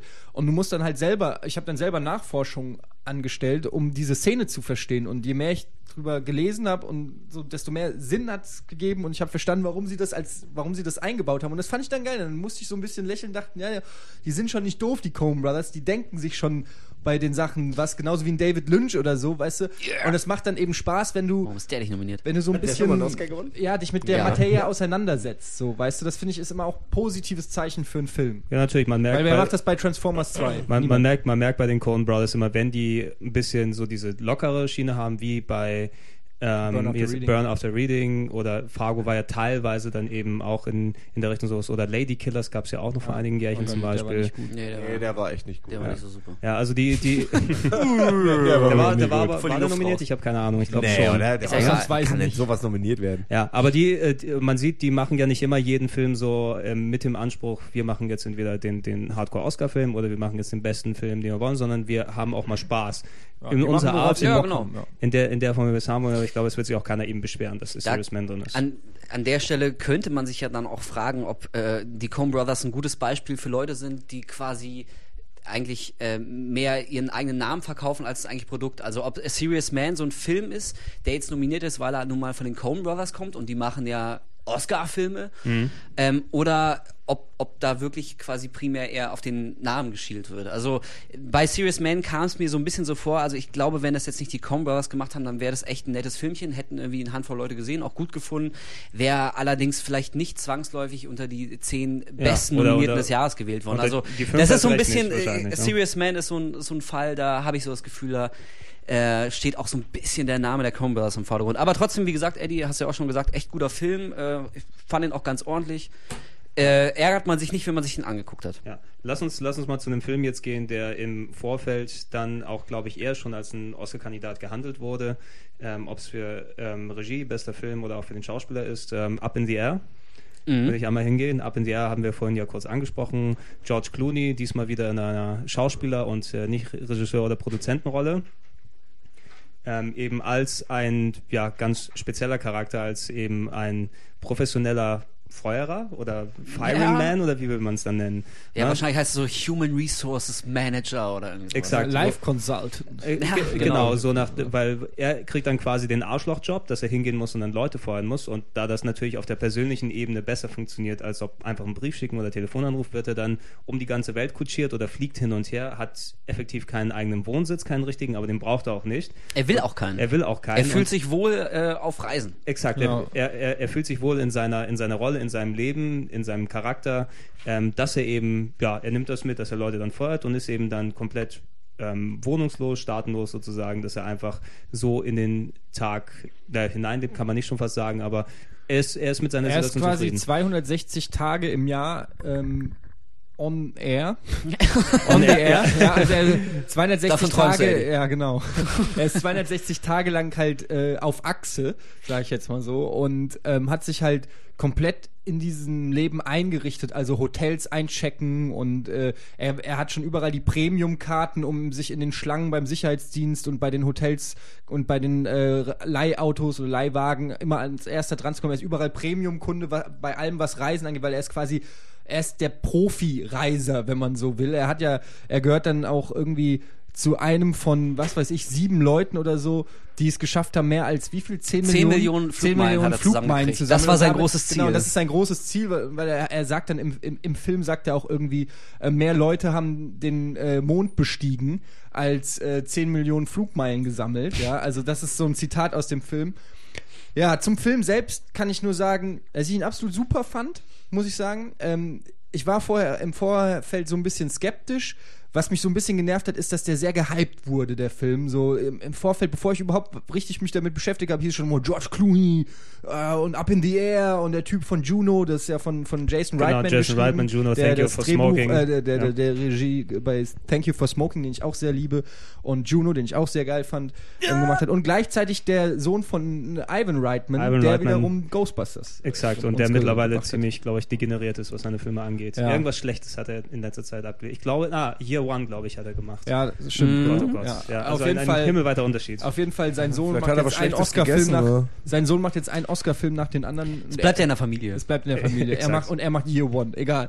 Auf jeden Fall, ja, Up in the Air ist ein Film, wo ich weiß nicht genau, ob der so ähnlich wie bei äh, A Serious Man besonders genug ist, um eigentlich gerechtfertigt zu werden für Oscars. Weil wenn ich an Oscars denke, dann denke ich auch an sowas wie weiß ich, Gladiator oder so, so Filme, die einem Richtige Events. ja, so wirklich Filme, die einem im Kopf bleiben, so Monumentalfilme. Früher war es eben äh, Ben Hur oder so und dann Gladiator und so, boah, so, weißt du? Braveheart kommt, äh, kommt einem im Kopf oder so. Und, und Up in the Air ist einfach ein wirklich cooler Film, eine schöne Tragikkomödie irgendwie mit tollen Schauspielern, einer sympathischen Story und es ist eigentlich, ist der Fehler frei, aber er ist auch, er ist einfach, also ich weiß nicht, er ist einfach auch nichts so Besonderes. Es ist einfach ein schöner Film, aber auch nicht mehr. Und ich weiß nicht, ob, ob man ihm das äh, ja, vorwerfen kann oder, oder nicht, oder ob das vielleicht sogar schon ausreicht. Bei den Oscars habe ich dann halt, wie gesagt, schon immer so ein paar andere Maßstäbe. Mhm. Ähm, ich weiß nicht, ob ich in zehn Jahren noch von Up in the Air reden werde, so, weißt du, aber ich habe mir neulich die Blu-ray von Gladiator gekauft. Das ist einfach das, was ich meine damit. Mhm. Ansonsten habe ich an dem Film überhaupt nichts auszusetzen. Ich finde ihn sehr schön. Ich finde, George Clooney spielt super. So, seine Wandlung in dem Film ist sehr fließend und glaubwürdig gemacht, was gar nicht so einfach ist bei der Story, die da erzählt wird. Ähm, es ist wirklich, die, die, Transition ist so, so ja, kann, man merkt es kaum. Erst am Ende, wenn der Film zu Ende ist, hast du es so richtig gemerkt. Ein schöner Film, auf jeden Fall. Wobei, ähm, also George Clooney hat mir in dem Film auch gefallen, allerdings hatte ich so das Gefühl, dass er manchmal gerade so in den ersten drei Vierteln des Films ein bisschen zu sehr seine patentierte George Clooney-Nummer fährt. Also er ist irgendwie so das charmante Schlitzohr, wie sieht gut aus, ist extrem souverän, strotzt vor Geld, das sieht man dem sofort an. Also es ist halt so ein, so ein, so ein echt, so ein Typ, der es geschafft hat und es auch weiß und es raushängen lässt, ohne dabei wie ein Arsch Ja, aber ich glaube, das, das ist ja auch und das ein macht er, macht er echt sehr, sehr gut. Und äh, ne, wie gesagt, irgendwie auf seine, auf seine patentierte Tour. Ähm, allerdings fand ich es, ja, wie du schon gesagt hast, äh, dafür dann auch nicht außergewöhnlich genug, dass mir die Figur jetzt wirklich im, im Gedächtnis bleiben würde. Also ähnlich wie du, ich glaube, auch in zehn Jahren werde ich mich nur noch verschwommen an Up in the Air erinnern können. Na, also es hängt davon ab, ob er den Oscar dann dafür gewinnt oder nicht.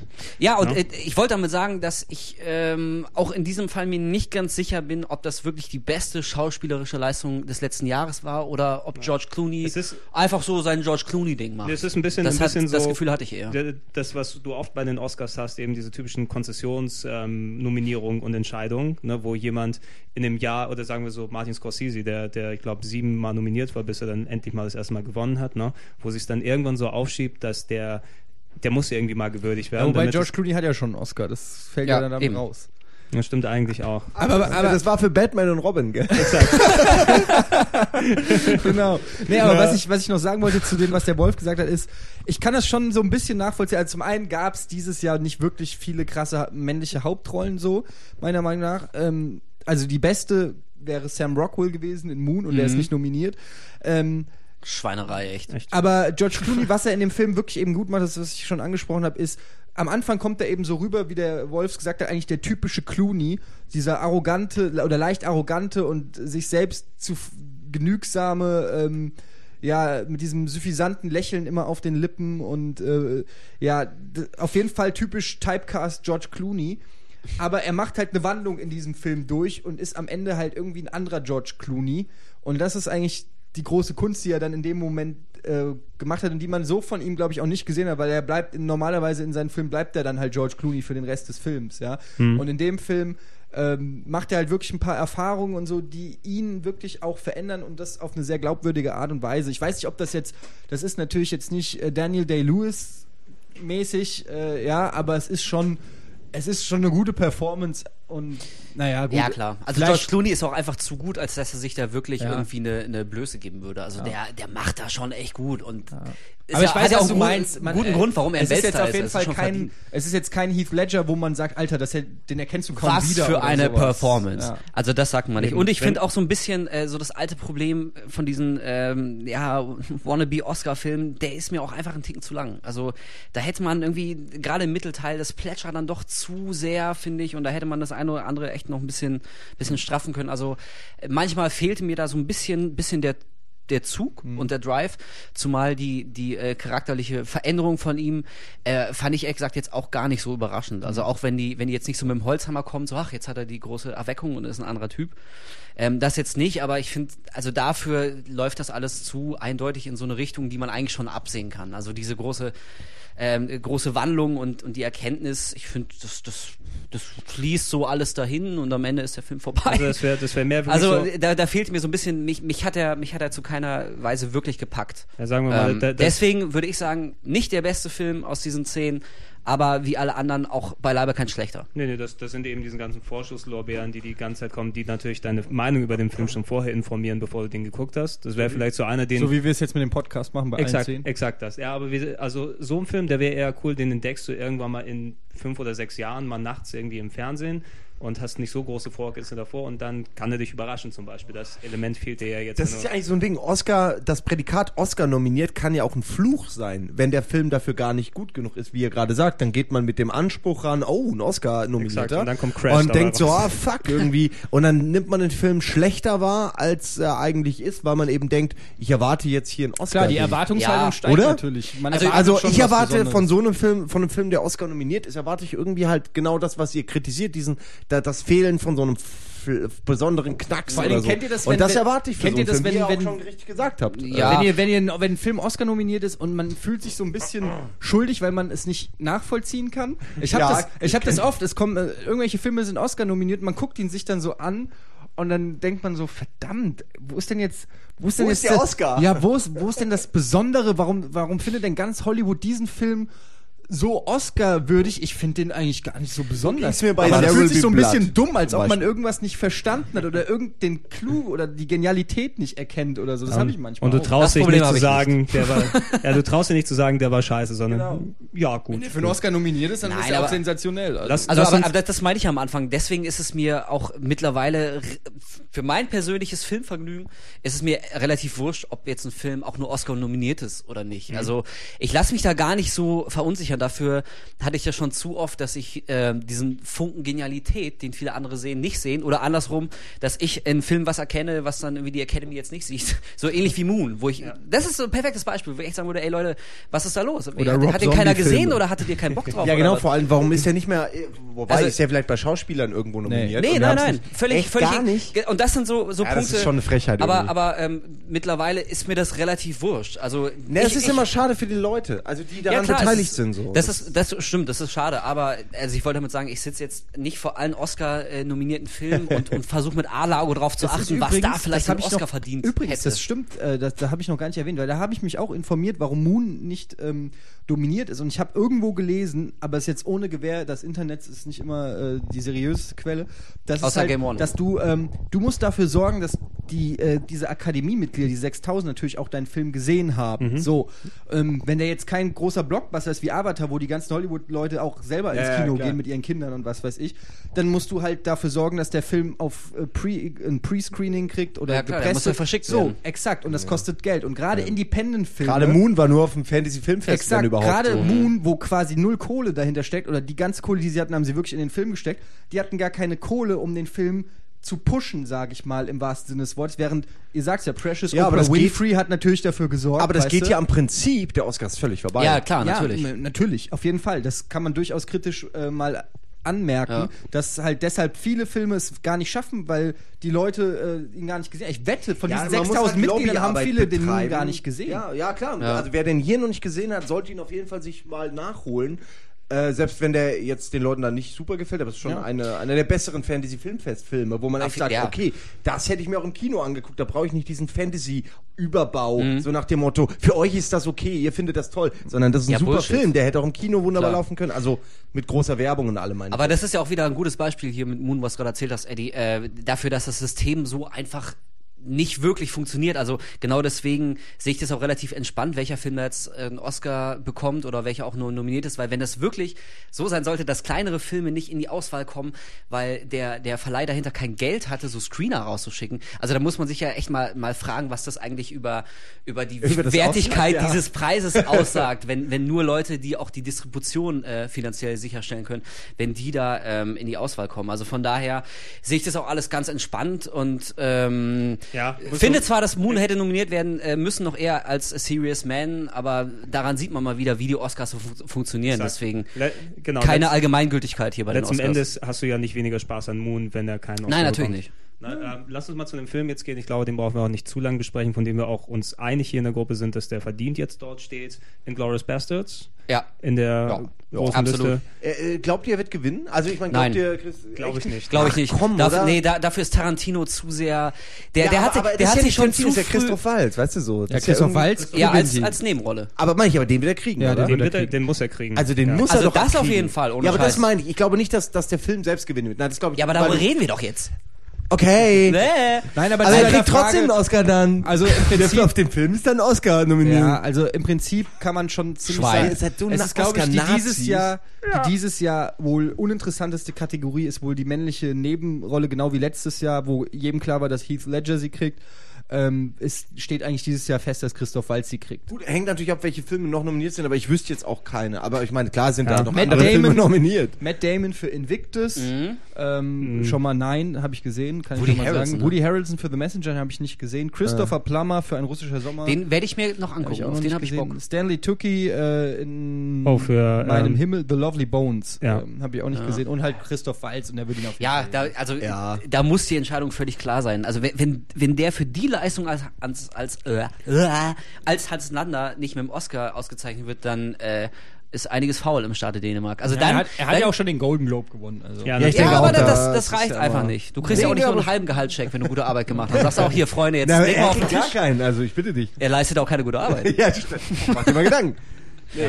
Gesagt, Ah, okay, also, das hat sich so äh, Wie verselbstständigt gesagt, als, als bester Film glaube ich auch nicht, dass er jetzt die, die großen Chancen Nee. hat. Es wäre cool, wenn er Ich glaube, dafür, dafür hat ähm, Tarantino sich zu früh von diesem System abgewandt und zu früh deutlich gemacht, dass er lieber sein eigenes Ding durchzieht, anstatt irgendwelche dicken Produzentenärsche zu Man küssen. muss auch mal ganz Ich glaube nicht, dass sie ihm jetzt irgendwie so quasi als, als kleines Händeschütteln Äh, dann nee. Vor allen einen Oscar geben. Er Er wird, schon er wird wahrscheinlich, wenn er. Ja, Glück eben. hat, wenn er Glück hat, kriegt er noch den Oscar und das könnte ich mir vorstellen fürs Drehbuch, fürs Originaldrehbuch. Und man muss auch einfach mal sagen, aus einem Grund bin ich auch nicht dafür, dass Inglourious Basterds den Oscar kriegt, weil Pulp Fiction hat ihn damals nicht gekriegt. Und wenn ihn einer kriegen hätte, hätte von seinen Filmen Ja. hätte kriegen müssen, wäre es Pulp ja, Fiction. aber du weißt ja, Konzessionsentscheidung so. wieder, Ja, aber dann. Ja. Stimmt, Konzessionsentscheidung, aber Ja. das wäre dann, wär dann nicht nachvollziehbar, weil ähm, sie haben ihm damals den Oscar verwehrt und ich wüsste nicht, wie sie dann sagen sollen, okay, aber jetzt bei Inglourious Basterds- Auf der anderen Seite kann es ja auch nicht die Antwort sein, wenn du quasi einen Fehler gemacht hast bei Pulp Fiction, das noch die nächsten Ja. 20 Jahre fortzuführen und den nie mal mit dem Oscar auszuzeichnen, weil, weil Ja. man hätte auch damals einen Pulp Fiction Preis geben Es stimmt, müssen. Also es, das ist nur, es ist nur schade, wenn er dann ausgerechnet. Ja, obwohl, ich würde mich, würd mich, ich würd mich trotzdem freuen. Ich, Ey, ich gönn's ihm auch total. Ich glaub nur einfach nicht Nee, aufgrund glaub- dieser ganzen auch politischen Verflechtungen seit 15 Jahren Wie, mit, wie mit gesagt, Tarantino. es, es ist immer, genau, es ist immer so ein Oscar dann, du wirst für die, für die alten Werte, äh, Werke quasi äh, mitbelohnt. Also ich meine, sonst hätte Return of the King damals nicht den Oscar stellvertretend für alle Filme Ja, ja, das bekommen. war ja eh auch. ne? äh, das, das, hat mich auch stimmt, geärgert. aber das wäre auch blöd gewesen, wenn sie jedes Jahr Ja, besten Film aber gut, so ein, ein wenn, wenn er, wenn Tarantino jetzt tatsächlich den Oscar gewinnen würde, da wäre es, würde es für mich als Fan dann den, dementsprechend bedeuten, okay, wir haben unseren Fehler eingesehen, wir haben damals äh, Scheiße bewertet, oder war Pulp Fiction überhaupt nominiert? Ich glaube nicht mal das, ne? Nur für Drehbuch, glaube ich. nur für Drehbuch. Was hat in dem Jahr gewonnen? Romeo und Julia oder sowas? Nee. Irgendwie, Äh, nee, ähm, Dings, wie heißt es nochmal mit, mit ähm, 93 kann sogar schon das Liste gewesen oder war das schon das Liste? Okay, dann. Ich weiß es nicht mehr. Ey, Okay, aber da könnte man jetzt auch Das nicht Liste drüber war sagen. 93, so, ja, äh, 93, ja, genau. das Shakespeare in. Love, an den dachte ich. Eventuell ist es Kann der, auch sein, der in dem Jahr gewonnen hat. nee, der war. Also auf jeden Fall, auch wurscht. Inglourious Basterds hätte locker verdient. Spitzenfilm, ich glaube, alle in der Runde sind große Fans von Inglourious Basterds. also ne? gerade absolut. Echt Blu-ray gekauft. Ja, ey, die Blu-ray ist auch wirklich super. Ey, Echt, auf jeden Fall geiles Ding, aber ich persönlich glaube nicht, dass Inglourious Basterds als Äh, bester Film als Film nicht, ausgezeichnet nee, wird. ich auch nicht. Das, Okay, dann. Dafür, da da wäre die Welt zu, zu Schön. gut. zu gut und zu gerecht. Wenn das passieren würde, dann würde irgendwas nicht Ey, stimmen. aber wenn das nächste Mal sowas wie Pulp Fiction kommt, äh, muss man da echt mal Stress machen, weil das kann so nicht weitergehen. ja, muss man echt mal Stress machen. Nee, ohne Scheiß, das kann doch so nicht weitergehen. Ja. Ja, egal. Dann gehen wir zu einem anderen Film, von dem ich auch nicht glaube, dass er wirklich eine große Chance hat für den besten Film. Einerseits, weil er schon in einer anderen Kategorie dann nominiert ist, äh, Up oder Oben Hm? von Pixar. Dementsprechend die Geschichte eines alten Mannes, der auszog, mit seinem Haus wegzufliegen. Weil es das letzte Versprechen war, wieder, dass er zusammengefasst. glaubt, seiner Frau gegeben zu haben. Äh, Man wollte, also die beiden wollten eigentlich weg, früher immer so. Mhm. Und haben es halt nicht Ja. geschafft, so. Muss man dazu sagen. Also er holt halt was nach. Also es geht da wirklich um eine, oder? Reden wir gerade? Ja, ja. oben. genau, okay. also er- er, Ich wollte es ähm, jetzt auch nicht spoilern, aber Nö.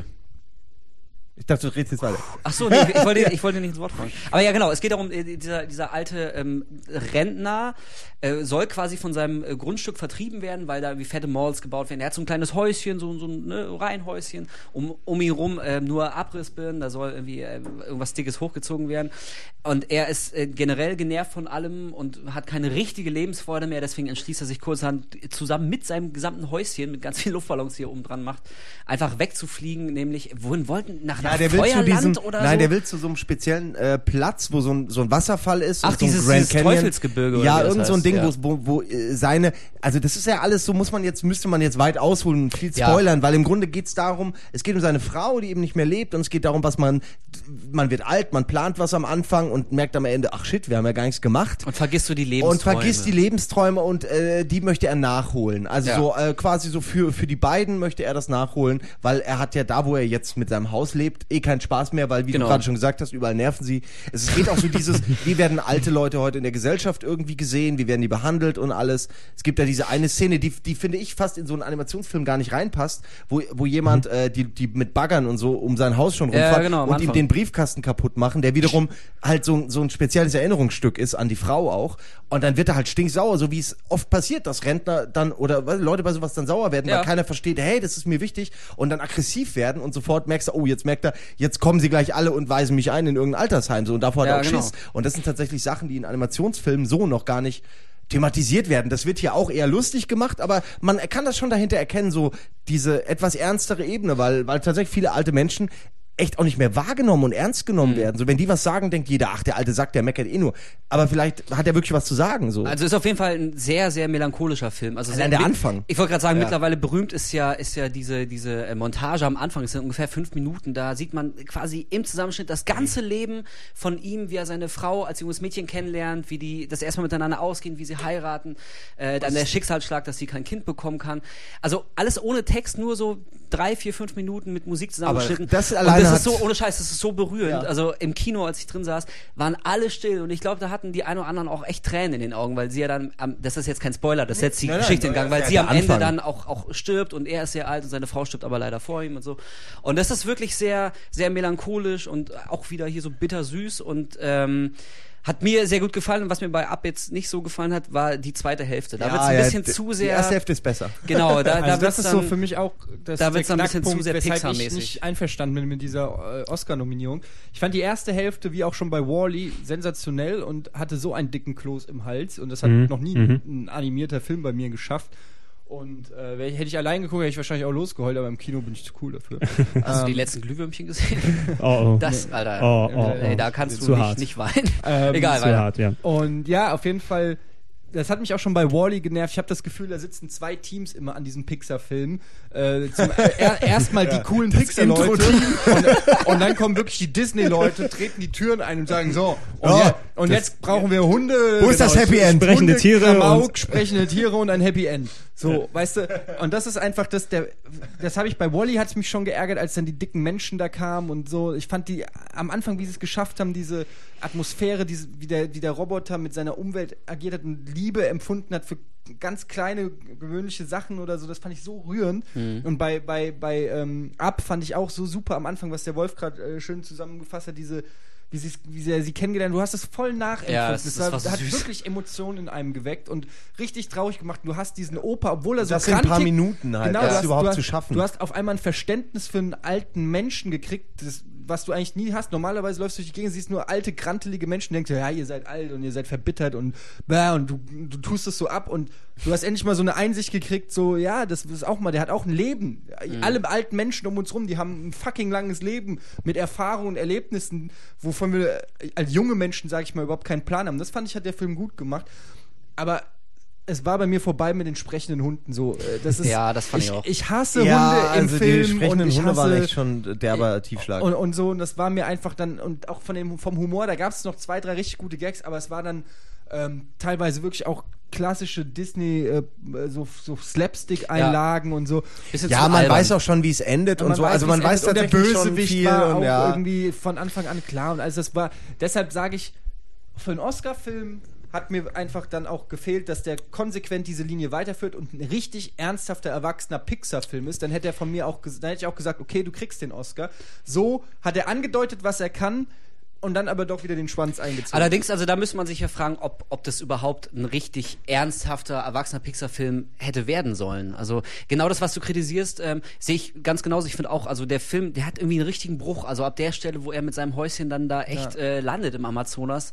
Äh, ja, und da kommen halt die sprechenden Tiere und dann gibt's den lustigen Vogel Kevin, der auch so für die typischen Lacher sorgt. Ja. Das ist irgendwie echt alles, alles ganz nett und, und sehr gefällig. Ähm, aber nach der ersten äh, starken Hälfte habe ich auch irgendwie was anderes erwartet. Also mir kippt es dann auch Ja, zu sehr ins Comichafte und Slapstickhafte. Allerdings, das, äh, darauf wollte ich hinaus, man muss sich auch fragen, ob wir, äh, obwohl wir jetzt so pseudoklug drüber reden, ob wir wirklich jetzt komplett die Zielgruppe sind, die die Leute Exakt, damit, exakt damit ähm, äh, erreichen wollten. Also, weil letztendlich, auch wenn Pixar ja durchaus auch erwachsene Geschichten erzählen kann und auch immer so manchmal wie bei Wally diesen melancholischen Ton äh, drin haben, den jetzt kleinere Kinder, glaube ich, natürlich so gar nicht verstehen können, ähm, glaube ich aber trotzdem, am Ende des Tages ist es ja doch eher dann ein Kinderfilm. Also auch wenn es von Pixar ist, aber trotzdem, äh, also lassen wir mal die Kirche im Dorf, das soll halt, das ist ein animierter Das- Kinderfilm. Da, Natürlich, soll, aber, da sollen aber, primär aber Kinder mit da ihren nicht, dass Eltern es auch so ein bisschen inkonsequent ist dann mit dem Anfang?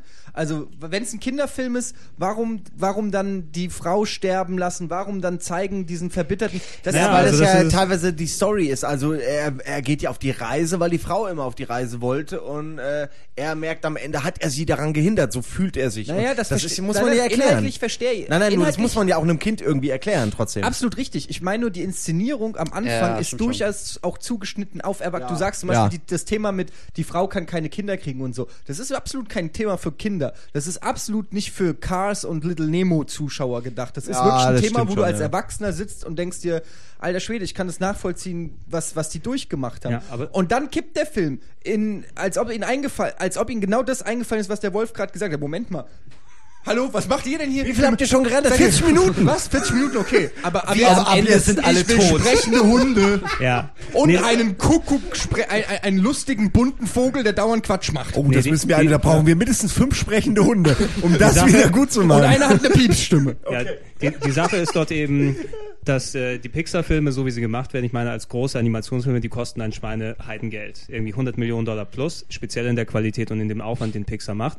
Und das sind ja effektiv die einzigen, die sich das erlauben können, auch mal ein bisschen erwachsenere Stories in ihre Filme zu bauen. Es gab letztes Jahr auch ein paar nette Animationsfilme, die besser sind als das typische, ähm, wie, wie war es damals, A Shark Tale oder diese billigen Schreckkopien, wo alles ja, mit, das- das war wirklich äh, schlecht. wo du nur sprechende Tiere hattest, die irgendwie nicht äh, aktuelle Gags Tiere. irgendwie so. Du meinst Kung Fu Panda? so, okay, Kung Fu Panda war okay. Ja, ja, ich wusste, dass das kommt. Kung Fu Panda Ja, nein, war der, okay. der, der aber ging ich meine so, also so A Shark Tale war zum Beispiel totaler Beschiss, aber dieses Jahr hatte sowas wie, wie Cloudy with a Chance of Meatballs, Der der, aber ganz, ganz gut. der ganz nett war zum der Beispiel. wirklich ganz gut? Ist gut. Der ist ziemlich gut, ja. Okay, ich habe beim Trailer schon gedacht, ah, Nee, der der- wird bestimmt schwer. Nee, der, nee, der, der ist ziemlich geil eigentlich. Der ist Also, echt- den fand, der- den fand den- ich, Okay, da kommt aber den ganzen Film einfach nur lustiges Essen vom Himmel, oder? Nee, ja, der- nee, okay, der okay, hat- dann will ich nee, nicht der hat- wissen. Der, Okay, der hat auch Geschichte auf jeden Fall. Aber, mich nicht. aber in, de- in der Form, also Eine Pixar muss natürlich ähm, immer auch selber dran denken, die haben natürlich dann, die machen Filme für Kinder, weil da ist das Geld, wo es dann dementsprechend liegt, aber natürlich, du kannst mehr Geld machen, indem du dich auch an die Eltern Das steht richtest, ja die außer, mit, die Ja. mit da hast du reingehen. vollkommen recht, aber wir reden ja jetzt hier nicht, also wir, wir reden ja über Oscars und da, da, da Äh, genau. ich natürlich auch,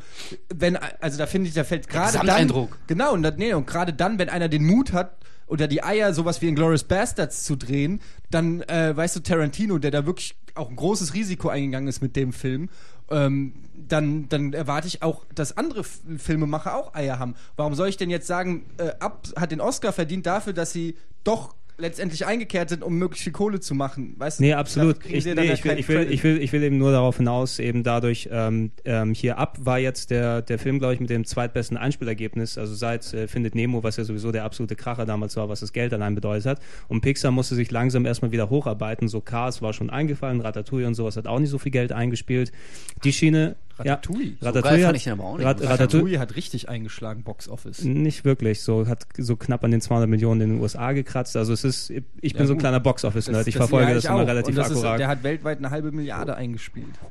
Also Halbe Milliarde und, ist doch nix. und da sind ich glaube ein bisschen weniger. Und da sind 400 noch nicht Millionen die irgendwas. DVD-Sales drin. Also, ga- Ja. also ist ja auch wurscht. Naja, Auf jeden aber Fall, ich, na, ich will, ich will darauf hinaus. nicht ich will darauf, geht, dann nee, ist es Pixar. nee, aber ich will darauf hinaus, also die, die Struktur, die du mit Wally gesehen hast, die Ja. natürlich schon anders war als das. Natürlich, Pixar hat natürlich immer einen gewissen erwachsenen Anspruch drin, aber mit diesem, dass sie erstmal das Emotionale ansprechen vorne dran und hinten nochmal die Gags reinpacken, dass beide Schichten bedient werden. Das war bei Wally schon deutlich. Das ist jetzt noch aus, äh, prägsamer bei Up eben jetzt hier gewesen. Und Und das schlägt sich auch in den Verkaufszahlen oder in den, in den, im Boxoffice nieder, dass da immer mehr dazukommt. Und ähm, die Academy, so wenig man sich das auch als Fan dann eingestehen mag, die bewerten auch sehr gerne nach Geld und Boxoffice-Erfolg. Ne?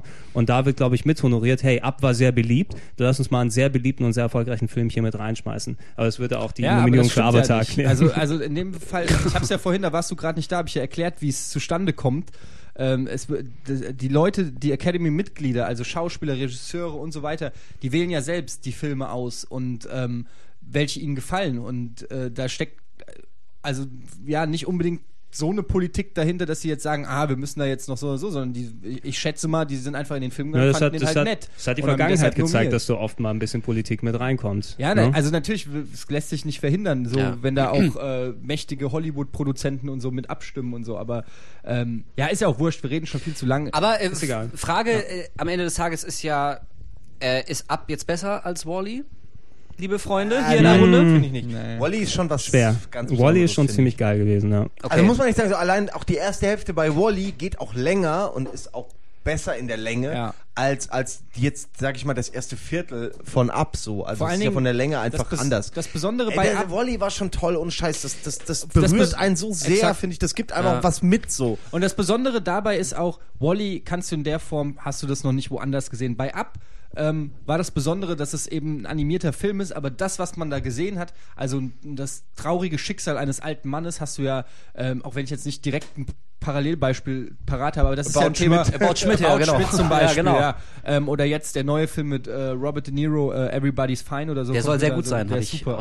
Der ist super. Ähm, also es gibt die Thematik gibt es natürlich schon viel häufiger irgendwie in Echtform, während das von Wally ist halt wirklich unique. Ja, äh, um in World of Warcraft. Wenn ihr die. Handbewegung gesehen hättet, die Eddie gerade bei dem Das war auch eine sehr unique unique gemacht. Hand. Das war, Ja. ja. Nee, ich finde auch, also mir hat Up äh, ganz gut gefallen. Äh, allerdings hatte ich auch noch Wally vom Jahr davor äh, im Kopf und den fand ich also mit einer der besten Filme der letzten Jahre war für mich Wally. Der kommt für mich äh, auf dem Animationssektor so sch schnell nichts ran und sowas ähnliches, äh, ähnliches habe ich auch von Up awarded, äh, awarded, Awarded. Awarded. war dann aber auch ein bisschen enttäuscht, eben weil die zweite Hälfte zu sehr abflacht und zu großen äh, Bruch darstellt zur ersten. Äh, ja, deswegen würde ich auch sagen, Wally war besser und bei aller Sympathie für Pixar, ey, geile Jungs machen echt fette Sachen. Ich hoffe, die haben noch viel, viel Erfolg. Aber für Up haben sie nicht die Auszeichnung als bester Film verdient. Ja, es kommt ja noch Toy Story 3, ne? Habe ich letztens, hab ich letztens den Trailer für wieder gesehen. Ja. Ja. Ähm, lass Ich, uns. ich fand Toy Story mal gut. Ja, Natürlich. Im Kino geguckt. Oh, wir müssen zum dritten Mal irgendwo Ja. ausbrechen. Naja, aber Exakt. also, ich hatte am Trailer mehr Spaß als an den 15 Minuten aus Prince of Persia, muss ich sagen. Das ist ein anderes Thema, aber das, Das war, ist ein Thema oh Gott, für oh Gott, oh Gott, oh. Gott. Fand Okay. das gar nicht so schlecht. Ja, Gehen das wir- war mir klar. Gehen wir zu dem Film, der, ich glaube, von denen, die jetzt übrig sind, glaube ich, auch am eher, am, ja, fast schon wenigsten geeignet ist, um in dieser Liste zu stehen, der auch ein bisschen Konzessionsentscheidung meiner Meinung nach ist, äh, The Blind Side. Ja, The Blind Side, äh, hat ihn außer mir jemand gesehen? Nee, ich habe nur davon ich, Ich habe gehört. ihn gestern, ich habe ihn mir gestern angeguckt, ähm, kann dazu kurz was sagen. Also die Story ist im Prinzip, wir haben es vor am Anfang schon angekratzt, ähm, ist Sandra Bu es ba- basiert auf einer wahren Geschichte von einer sehr reichen Familie, ähm, die irgendwo in, in, in Mississippi wohnen und ähm, äh, sie sehen an der an einer Schule, wo die Kinder von dieser reichen Familie hingehen, sehen sie einen riesengroßen schwarzen äh, Jungen, der sehr schüchtern ist und gigantische Ausmaße hat und aber offensichtlich keinen Platz zu leben hat, also er hat kein Zuhause und irgendwie kommt es dann halt dazu, dass Sandra Bullock, die Mutter dieser Familie, ihn dann mit nach Hause nimmt und sagt, du kannst erstmal bei uns pennen auf dem Sofa, also ihm, ihm helfen und, und ähm, nach und nach integrieren sie diesen Jungen ähm, immer mehr in die Familie, weil er hat niemanden. Sie versuchen dann rauszukriegen über seine Mutter und die Mutter hat irgendwie zwölf Kinder und ist cracksüchtig und er, ähm, Was für also viele rührende Szenen, aber auch so, also ich will es gar nicht so überbewerten. Ich habe mir nicht noch mal ein bisschen schlau gemacht. Es basiert wirklich auf einer wahren Geschichte. Also die ganzen Sachen am Ende des Films sieht man dann auch Fotos von den echten Leuten und so. Also es ist schon wohl sehr gut ähm, nachempfunden. Ähm, die Story geht dann halt weiter, dass sie den aufnehmen und äh, dann ihm Privatunterricht geben und äh, dass seine Noten besser werden, dann wird er in die Footballmannschaft aufgenommen und ist halt ein riesen Footballtalent und heutzutage spielt der Typ auch wirklich in der NFL Football und ähm, er hat halt ein, ist halt ein ganz lieber Kerl und die stellen ihn am Anfang aufs Footballfeld in der, in der Uni und er traut sich nicht die Leute irgendwie, er ist ein Riese, ja, also ist zwei Meter breit, zwei Meter hoch und ist viel zu lieb. Und dann muss halt Sandra Bullock geht dann hin, hin. Und dann ergeben halt die Tests irgendwie, dass er überall scheiße ist. Er Mhm. ist schlecht in Mathe, schlecht in Geschichte, schlecht in allem. Nur äh, bei der Bewertung Beschützerinstinkt hat er irgendwie 98 Prozent. Und ähm, Beschützerinstinkt plus und dann, vier. Ja. Genau, so ungefähr. Und es ist halt so, Blindside nennt man beim Football halt irgendwie die Seite, die der Quarterback nicht sieht, wenn er den Ball wirft, wo er halt von seinen fetten Frontmännern beschützt wird, dass nicht die gegnerischen Leute ihn, ihn umhauen. Und das ist die Tackle. Blindside. Und irgendwie ist, basiert es dann halt darauf, dass sie dann, sie, Sandra Bullock geht da zu ihm hin und sagt so, stell dir vor, ich bin der Quarterback und das ist seine Familie und ähm, du musst sie beschützen. Und dann geht er natürlich ab, weil äh, er muss Familie beschützen, in dem Fall muss Quarterback beschützen. Und Mann, Kopf abdrehen. Genau. Und, ja, und das ist halt eigentlich so eine ganz, ganz nette Geschichte. Sandra Bullock spielt auch, ich bin wirklich kein Sandra Bullock-Fan, weil ich auch den schlimmsten Film des Jahres mit ihr gesehen habe. Das ist diese neue Komödie, It's Was? All About Steve heißt der mit Sandra Bullock. Guckt ihn euch an und ihr werdet sie noch mehr hassen, als ihr sie jetzt schon hasst. Deshalb war ich so ein bisschen skeptisch. Magst sie macht das aber schon sehr gut. Wobei ähm, das, glaube ich, auch eine dankbare Rolle für sie ist. Sie spielt halt so eine reiche, aufgebrezelte ähm, Frau, die dann aber äh, ausbricht aus diesem Klischee der Reichen und um halt diesem armen äh, Kind zu helfen. Und man kann, man kann dem, wenn man dem Film Böses will, dann kann man sagen, ja, okay, äh, die guten, reichen, Weißen helfen dem armen, schwarzen, helfen dem armen, schwarzen Kind aus, aus, Also im, aus im der- falschen aus Jahrhundert Ghetto. gelandet, die Geschichte. Auf der anderen Seite ist es ja auch nun mal Fakt, dass sie das so gemacht haben. Ja, also ähm, für ihn war das sicherlich super. Ähm, aber es sei auch mal dahin. Es sei auch mal dahingestellt, ob das sich jede Familie auch dann so leisten kann und, und wo da die Interessen dann sind, das zu machen. In dem Fall will ich denen aber nichts unterstellen. Es scheint wirklich eine, eine Geschichte über eine sehr gute Familie zu sein. Soll es ja auch mal geben. Man muss ja auch nicht alles mit Zynismus ähm, Doch, zerreden. doch, doch. Nein, doch, man- doch, doch. Aber rein, um mal zum Punkt zu kommen, der Film ist einfach leider nicht wirklich was Besonderes. So eine Story hat man schon irgendwie zigmal irgendwo gesehen in, in, in, in ähnlichen Varianten, ähm, sei es jetzt hier One Million, äh, Million Dollar Baby oder was weiß ich. Es, es gibt wirklich viele, viele dieser, ähm, ey, armer Junge, ich gebe dir ein Zuhause und mach was aus deinem Leben von Dangerous Minds äh, mit Michelle Pfeiffer bis, weiß ich nicht, der Prinzipal und Oh, sehr mit gut. James Belushi und so. Also es gibt super viele Prinz von Filme. Bel Air. Prinz von Bel Air, ja, Ja. im Prinzip Prinz Im von. Bel Air. Tatsächlich. Ja. Tatsächlich. Ähm, also es geht schon in so eine Richtung, die mir persönlich zu abgedroschen und zu 0815 war. Ich habe dem Film eine 6 von 10 gegeben. Ähm, ich fand ihn ganz unterhaltsam, der ist nicht schwerfällig. Es gab ein paar wirklich emotionale Stellen, wo ich, wo ich dachte, Geweint ja, das- hast? Nicht geweint, aber wo ich, äh, ich weine Gerührt. schnell bei Filmen, wo ich wirklich berührt war und das, das irgendwie dann auch äh, ganz schön fand. Aber irgendwie war mir die Bildsprache von dieser weißen, reichen Familie und dem armen, schwarzen Ghetto-Kid, egal ob es auf einer wahren Geschichte beruht oder nicht, ich, ich habe da schon ein bisschen Schwierigkeiten gehabt, mich da so ganz drauf einzulassen. Es war mir zu heroisch. Und ich meine, der Typ ist jetzt 23 und spielt in der NFL. Also wir reden nicht über eine Story, die irgendwie in den 50er Jahren oder so passiert, sondern das ist quasi eine, eine Live-Nacherzählung. Diese Familie existiert. Der Typ ist 23, spielt noch 10 Jahre Football und du siehst am Ende die Fotos von seinem, äh, von seinem Draft bei der NFL, wo er auf die Bühne gerufen wird.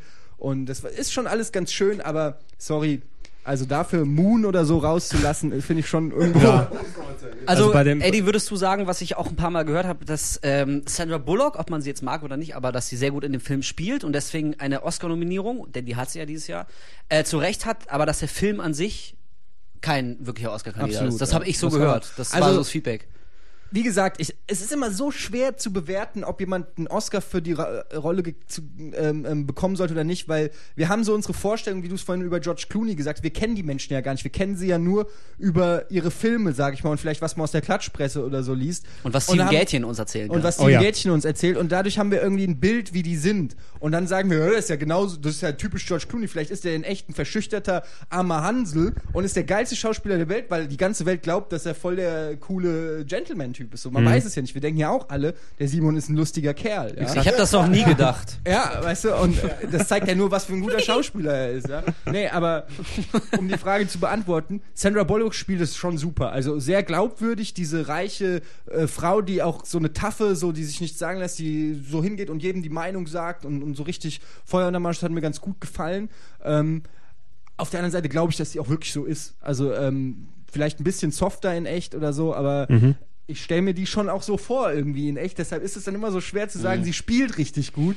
Aber das, wie gesagt, wenn man fair ist, muss man sagen, sie hat die Rolle gespielt, so wie man sie sich vorstellt. Ja, genau. Also, also letztendlich, es gibt ja eine Menge Schauspieler, die in bestimmten Rollen sehr gut Exakt, sind, die ihnen natürlich. äh, ähnlich sind. So. Und dann ist ja immer die Frage, gut, dann hat er sich die richtige Rolle ausgesucht letztendlich. Ist ja auch irgendwo, muss man auch einen Preis für kriegen. Also ich meine, irgendwie. Es ist so diese Frag mal, ganze- Tom, frag mal Tom Hanks, der ist immer nur Tom Hanks. Exakt. Und Tom kriegt, Hanks und kriegt ist dafür immer Oscars. Tom Hanks. Tom Hanks auf einer Insel. Ich Tom hasse, Hanks, ich hasse Tom Hanks, im ohne Weltkrieg. Scheiß. Was hast du gegen Tom Hanks? Das Nein, ey, Nein, also super. hassen nicht, aber ich kann Nein, verstehen, nein, nein, okay. ich kann ha- deinen Hass ein ich, bisschen verstehen. Nein, nein, nein, okay, ich muss, ich Er ist hasse ihn nicht, überpräsent. aber ja, er ist so ein Typ, Tom Hanks ist Tom Hanks, der eine Rolle übernimmt. So. Ja. Mal- das macht er immer und kriegt dafür Oscars. Ja, nimm mal ein Extrembeispiel, was natürlich nicht Oscar nominiert ist, aber so jemand wie Michael Sarah jetzt gerade, der effektiv nur ein Charakter ist. Genau. Ne, und Ja. dann in jedem Film genau dasselbe spielt, die ganze Zeit Ja. über. Hm. Ne, wenn jemand jetzt einen Oscar oder Oscar-würdigen Film um ihn drum herum schreiben würde, dass der Charakter passt, dann könnte man ja vielleicht nochmal drüber sprechen, ne? Ja. dass der dann sich dann da nochmal aufgehen lassen kann. Übrigens, Egal. äh, die Parallelen von, von Blindside zu Aaron Bronkowicz zum Beispiel, äh, Julia Roberts damals. Heißt nicht äh, Brokovic? Bronkowicz, glaub ich. Bronkowicz? Alan Brockovich, glaube ich. Brocko, Brockowicz. Brocco, oder- Bronco, Bronco. Bronco oder Brocco? ja. Bronkowicz? Brockowicz? Nee, Brokovic. Brokkoli. Gregor, guck das sofort nach. Ja, tipp, tipp, tipp, Gregor, Aaron Ja. B. Ah, Aaron habe ich jetzt reingeschnitten. Aaron richtig. B. und So. Rocky, nein. Ähm, ja, auf jeden Fall, die Parallelen sind natürlich schon äh, sehr frappierend und da hat ja Julia Roberts damals auch richtig abkassiert bei den Oscars. Und was man dann Mag eben über. Sandra Bullock sagen muss, ähm, was man über Sandra Bullock eben dann sagen muss, ist, dass äh, sie so eine Rolle bislang noch nicht gespielt hat. Und deshalb ist der Bass, der, der, der Rummel um sie so schon ein bisschen gerechtfertigt, weil man hätte es ihr, glaube ich, nicht unbedingt Ja, zuge ich meine, es- zugetraut. Es ist so. auch eben nicht nur über sie dann getragen, also sie ist ja nicht der einzige Grund, dass es da ist, weil der ist ja wirklich abgegangen wie ein Zäpfchen. In, gehabt, ja, ja. also hat über 200 Millionen Dollar eingespielt, Sandra Bullock den Golden Globe noch abgestaubt, was ja schon mal ein kleiner Indikator dafür ist. Also das war schon mal, denke ich mal, ausschlaggebend, dass sie überhaupt dann mit nominiert wurde. Das ist als, True. als bester Film reingekommen, aber ich glaube auch No Chance in Hell, dass der den Preis mitnimmt. Speziell in dem Feld auch noch Ja, nicht. wir kommen jetzt aber auch Langweilig. langsam in die Richtung der Leute, die eine Chance haben. Jetzt Also, kommt- obwohl Ja. wir alle Ja. wissen, was es als hätte wird. es jemand dramaturgisch so aufgebaut. Unglaublich, ne? Als ob, als ob da Nicht jemand schlecht. die, Das bezweifle ich. ja. Cool, die Dann- Jungs von Game On. Ja, da, dann äh, gehen wir jetzt zu dem Film, ähm, der, glaube ich, leider von den dreien, die jetzt übrig sind, die wenigsten Chancen hätte, weil er einfach zu. Okay, lass mich mal, Was- wo- soll jeder mal tippen, was, was er glaubt, was, Ich glaub, wen ich- du meinst? Ich glaube, du meinst District 9. Ja, natürlich. Äh, District genau, 9. den Mai. District 9, wo wir. Nein. Ja, verdammt, warum? Es ist stimmt, aber warum? Ja, aber also inhaltlich äh, überhaupt, also ich, ich weiß noch, wir waren ja damals von der Gamescom gekommen und sind ja geschlossen ins Kino gegangen. Direkt am selben Abend noch. Ne? Haben uns die Karten vor der Gamescom schon geholt und uns darauf gefreut. Oh, am Sonntag Mhm, sind wir zurück und dann gehen wir alle schön in District 9 und dann war der Film da und der war geil. Ne? Ja, kann man so Also, stehen lassen. ja. Nächster Film. Nächster Film? Ähm, Avatar. Ja. Nee, wir, wir, haben, Nein, wir äh, haben kurz vorher schon drüber gequatscht. District 9, Neil Blomkamp, effektiv der Film, den er gemacht hat, ähm, produziert. Ich glaube, Peter Jackson hat ja auch mitproduziert hier Ja, wieder. ja, Ne? ja, er, er, er, er hat mir er- Kohle gegeben. Ja, Peter also- Jackson ist ja zu ihm Nehmt hingegangen. denn doch nicht mein ganzes jetzt Thema weg. Das ist Simons das eine. Thema, wo Das ich ist mich doch genau das, was du geschrieben Ja, hast vor, Simon, vom Simons, Dreivierteljahr. ja, aber er will jetzt kurz mit seinem Wissen glänzen. Das ist so lächerlich. Ich habe dir eine halbe Stunde zugehört. Und, jetzt darf ich nicht mal was Doch, erzählen, nee, nee, wo ich ja. mich auskenne. Wir wollen nur das- Ich hol mir mal einen Kaffee. Hier, ja, Peter Jackson hat, glaube ich, was damit zu tun gehabt. Eventuell auch hier, wie hieß der? Neil Blomkamp. Also hier, äh, Ja, komm, Unwissen. Ja, dann Lass dich nicht- so nicht, feiern ja, jetzt, sondern wir dir- klär Ja, okay, uns und unsere Zuhörer auf Nein, über ja, District also 9. der, der Wolf weiß ich, der weiß das alles. Äh, aber ist ja egal. Also wir haben ja. Wolf und ich haben aber ja ich damals mich recht da nicht so im Vordergrund. Ja, ja, hast du ja bei der anderen Sachen schon Genau. gemacht. Wolf und ich Das äh, haben ja recht viel geschrieben zu dem Ding. Kurzgeschichte, ähm, Neil Blomkamp macht eigentlich nur, hat eigentlich Adidas und, und Renault oder so Werbung gemacht, also dieses tanzende Auto, diesen Mac tanzenden So ein Auto. cooler, Mac. junger, hipper Werbefilmer. Ja, ja, also der macht eigentlich nur Kurzfilme, der ist eigentlich nur, sag ich mal, ins Visier von, von Peter Jackson gekommen, weil er eben so, weil er Effekte sehr originell mit realen Aufnahmen kombiniert. Also er ist da jemand, der einfach ein Auge hat für Effekte, die dann nicht so wirken, als ob es Effekte sind. Und auch für die Art von Design. Da ist ja, hängt ja eine Menge mit drin, dass wir gar nicht verstehen, so wie man was designt, dass es eben nicht so wirkt, äh, wie reingepastet so. Da gibt's ja auch bestimmt spezielle Regeln und alles. Und der kann das sehr gut. Der ist eben sehr jung und noch da mittendrin. Und äh, deswegen war er eigentlich geplant, um den Halo-Film zu machen, was, was ein Riesending war, weil eben 300 Millionen Budget und Halo-Film Oh, und das wär Microsoft so im geil Hintergrund und es gewesen, wäre so toll gewesen. Der Typ wäre halt perfekt, um diese ganze mechanische Welt und auch die Effekte realistisch umzubauen. Letztendlich hat, wollte er dann was machen, was Peter Jackson cool fand, aber eben Microsoft nicht, beziehungsweise die produzierenden äh, Produzenten halt. Die fanden das cool, weil es ging wohl, und das kann man nur mutmaßen im Nachhinein, ging wohl schon da in die Richtung District 9. Also so eine nicht, nicht Hollywood-mäßige Präsentation von einem doch sehr Hollywood-mäßigen Stoff. Äh, das war, glaube ich, das, was er schon bei Halo versucht hat. Und dann haben die ganz schnell gesagt, nee, nee, fuck you. Haben den Stecker rausgezogen und dann saßen die plötzlich da. Peter Jackson mit, mit, mit Neil Blomkamp und ja, was machen wir jetzt? Und dann haben sie irgendwie, hatten schon ein Dreivierteljahr rumprobiert und haben dann einfach auf Basis dieser Sachen, und da hat dann, das weiß ich noch, da hat Neil Blomkamp damals einen Blog geschrieben, meinte hier, wird leider nichts mit Halo und tut mir auch leid und hat, ich weiß auch nicht genau, woran es liegt und hat so ein bisschen Ich habe erklärt. geweint, als ich es gelesen habe. Ja, es war so ein bisschen, war echt traurig, weil er auch äh, geschrieben hat, dass er seit einem halben Jahr nichts anderes macht, als bei den Beta-Studios von Blumkamp zu sitzen und mit denen die Weltherrschaft zu planen, so ungefähr. Und jetzt ist plötzlich alles im Arsch und dabei haben sie schon eigentlich die Hälfte quasi im Computer schon so, weißt du? Es muss ganz schlimm gewesen sein. Naja, und dann meinte er aber, hier ist, äh, dafür sitze ich jetzt an einem Projekt, was mir sehr, sehr gefällt und eigentlich mir sogar viel besser als Halo und Peter Jackson äh, supportet mich und ich freue mich drauf und mal gucken. Das war das letzte, was man gehört hatte von ihm. Und das wurde dann District 9. Das wurde District 9 und District 9 basiert im Grunde einfach nur auf äh, hier äh, Live in Joburg. Also Neil Blumkamp ist ja in Johannesburg geboren und aufgewachsen so und das, der District 9 spielt ja auch so und geht auch um die Apartheid und alles. Es geht um eine Menge äh, Themen. Äh, Am besten lest ihr euch äh, Wolfs Filmkritik und meine quasi Behind the Scenes Backstage Informationen nochmal durch. verlinkt ist Genau, im Artikel. weil das Interessante daran ist wirklich, mit 300 Millionen, hätt, was hätte er damit machen können und Ey. dem Halo-Franchise? Ja, man muss ja und er dazu hat sagen- mit 30 Millionen Exakt. hat er jetzt halt einfach diesen Film gemacht und der ist nicht umsonst, der ist der muss jetzt nicht gewinnen, meiner Ansicht nach, aber er ist definitiv nicht umsonst nominiert. Also Also auf das jeden ist Fall einer der Meilensteine des, des vergangenen Kinojahrs. Ich denke, da Ja. kann man auf jeden Fall äh, so sagen. Was mir an District 9 halt ähm, gefallen hat, ist, wie du schon eben erwähnt hast, ist so, dass, dass er erfrischend anders sich an so ein, an so ein Material wagt und auch hier der Übergang total fließend ist. Am Anfang denkt man noch, es ist wie so eine Dokumentation und der Film endet quasi mit einem richtigen Science-Fiction-Action-Film. Und dieser, dieser Übergang ist so fließend, dass man ihn selber als Zuschauer also gar nicht mitkriegt. Aber erst wenn du dann im Nachhinein aus dem Kino kommst, dann den Film gesehen hast und Revue passieren lässt, vom inneren Auge nochmal so dir anschaust, dann merkst du überhaupt, was da eigentlich gerade passiert ist. Und das hatte hat mir so ein richtiges Grinsen auch ins Gesicht gezaubert, als ich aus dem Film rauskam. Klar, die Effekte ähm, sind super, keine Frage, aber man sieht natürlich, dass mit noch mehr Geld noch viel mehr möglich gewesen wäre. Aber ähm, auch, ja, ich weiß nicht, das gesamte Setting, die Idee, ähm, das Pacing, die, die Mischung zwischen Splatter, äh, Action, Spaß, Innovation ist wirklich. Super gelungen Für- und genau. ähm, ja, einfach ein Also für, für einen, für, genau, für einen Effekt-Sci-Fi-Film steckt da eigentlich wirklich nochmal so viel mehr drin, eben die ganzen Apa Apartheid-Parallelen, plus eben so ein Film würde normalerweise nicht in Johannesburg eben spielen. Ne, der würde dann irgendwo dann irgendwie York. in New York, Südstaaten, es sowas verfrachtet werden. ja. Und auch, ähm, muss ich auch immer anerwähnen, der, der Hauptdarsteller, ich glaube, wie heißt er, Charlton Copley, ne? Ähm, war kein Schauspieler vorher, seine erste Rolle, die er dann dort gemacht hat und gleich super gut und super Und jetzt spielt überzeugend. er im A-Team mit, ne? Der spielt im A-Team jetzt in Murdoch. Nein. Ja, im neuen Doch, A-Team. doch, ohne Scheiß. Ja, aber, aber wirklich ein völliger Unbekannter, der das Ja. echt gut auch ge gemacht hat. Also ja. Und Vielleicht auch, ist es gerade diese Unerfahrenheit so ein bisschen, die, die das so gut rüberbringt, weil er eben auch so jemanden spielt, äh, der halt, ja, also die Kamera ist ja dabei, so weil die das dokumentiert so, aber er ist ja dann eher so ein Bürokrat, der halt so ganz begeistert so ein bisschen ist, wie cool sein neuer Job so ist, ja, mit den Ja. Aliens und so. Und der halt so, der, der, ich finde, er spielt das auch ganz gut. So, vielleicht liegt es auch daran, dass er eben auch ein bisschen aufgeregt ist noch. ja, es ist, Vielleicht. es ist, es ja, ist eine also schwere, das kommt nicht. schon gerade so die erste, ähm, die ersten Genau, paar Minuten in diesem Doku-Style, wo man sich noch so ein bisschen im Film reinfinden muss. Da, äh, glaube ich, kann man sich ganz gut an dem Typen festhalten, weil er irgendwie auch so, er wirkt so ein bisschen verunsichert und, und zeigt der Kamera so alles, das ist mein Büro und, und lächelt immer so dabei. Gucken Sie mal hier, gucken Sie mal da. Genau, so. ist, Da lächelt er noch. da ja. lächelt er noch. Es ist eben wirklich eine schwierige Rolle, die so viel Wandlung dann auch abverlangt, also zwischen den, dem Charakter, den er spielt und, und das, was eigentlich in ihm drin ist. Eigentlich würde es ihn ja auch als Arschloch fast schon titulieren, glaube ich, am Anfang. dass du, Am Anfang schon, ja, so richtiger Ja, ja. du und so, genau so von, von so einem Charakter auszugehen, wird es ja schwer, dass du dann nicht komplett die, die Sympathiewerte dann dort verlierst. Ja, du müsstest auch ja über 90 bis 100 Minuten keinen Arschloch begleiten über den ganzen Film und dem die Daumen drücken sozusagen. Ja. Also Ja. mir hat District 9 auch echt sehr, sehr gut, wie allen hier gefallen. Ich habe den ja auch äh, ziemlich abgefeiert bei uns auf der Seite.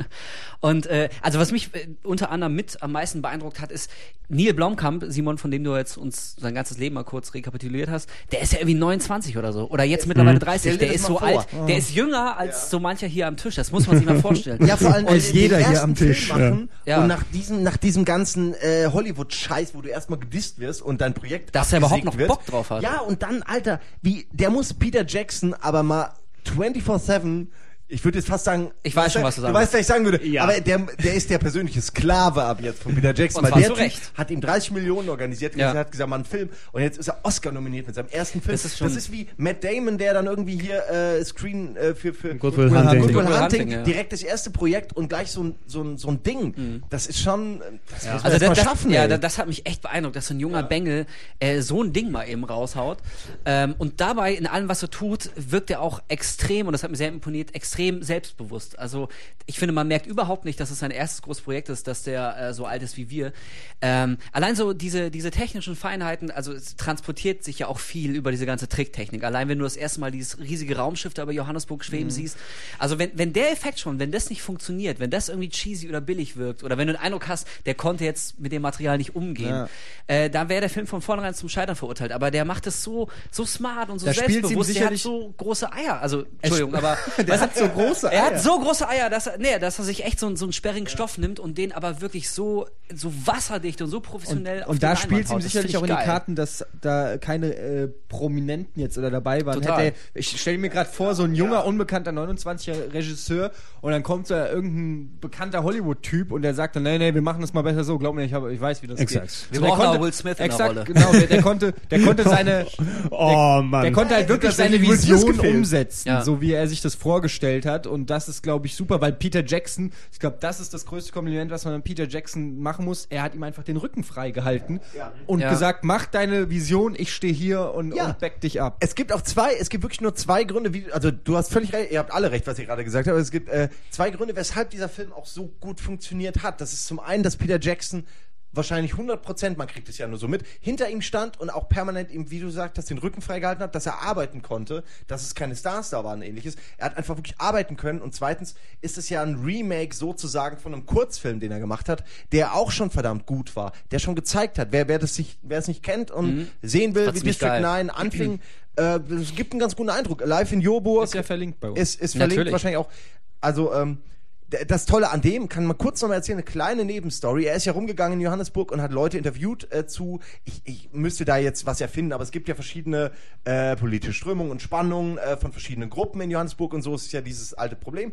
Und er ist gegangen, hingegangen zu der einen Gruppe und hat gesagt, hier, was haltet ihr von der anderen Gruppe? Und hat die dann äh, O-Töne aufnehmen lassen und hat das später so verschnitten, dass man denkt, die reden über die Aliens, die sich da breit machen in Johannesburg. Und das alleine war schon so ein cooler Kniff, so schon damals, was, wie du sagst, zeigt, dass der Typ echt Eier hat, so. Das ist schon cool irgendwie, Originalzitate so zu verbauen, dass das so, weil das wirklich auch, du denkst die ganze Zeit, ja, es sind aber gute Schauspieler, dass die das irgendwie gut rüberbringen, so. Wo hat er die alle her, so? Aber nein, die reden halt wirklich über die Leute, die sie kacke finden, so von der anderen Seite vom Die von sollen Stadt, wieder so. nach Hause Die sollen wieder nach Hause, die nerven, die sorgen für die Kriminalität und alles. Und, äh, weißt du, das ist schon geil. Das ist übrigens eine Aussage. Nummer, die die bei äh, Up in the Air auch gemacht haben, wo Ja, sie. Ja, äh, echt? Mit echte Arbeitslose, ja. äh, die, die gefeuert wurden, ähm, halt interviewt haben, gefragt haben, was das jetzt für Gefühle und Emotionen in die aus, in den auswirken, haben die dann halt auch gezeigt. Das macht es auch echt teilweise bitter, weil es zeigt Sehr so- bedrückend. ja. wirklich sehr bedrückend, weil man, also man kennt es ja auch selber so, wenn man Angst hat irgendwie um seinen Job oder so, oder manche kennen es vielleicht. Ähm, und das ist echt so, wenn du, wenn du halt alt bist und eine Familie hast, und noch in diesen, sag ich mal, in diesen ja, klassischen äh, Familienverhältnissen bist, wo du der Einzige bist, der ein Gehalt hat, die Frau hat nichts gelernt oder, und, und du bist verantwortlich und hast auf einmal keinen Job mehr, wie dann plötzlich der Boden unter deinen Füßen weggezogen wird, was für ein schlimmes Gefühl das ist.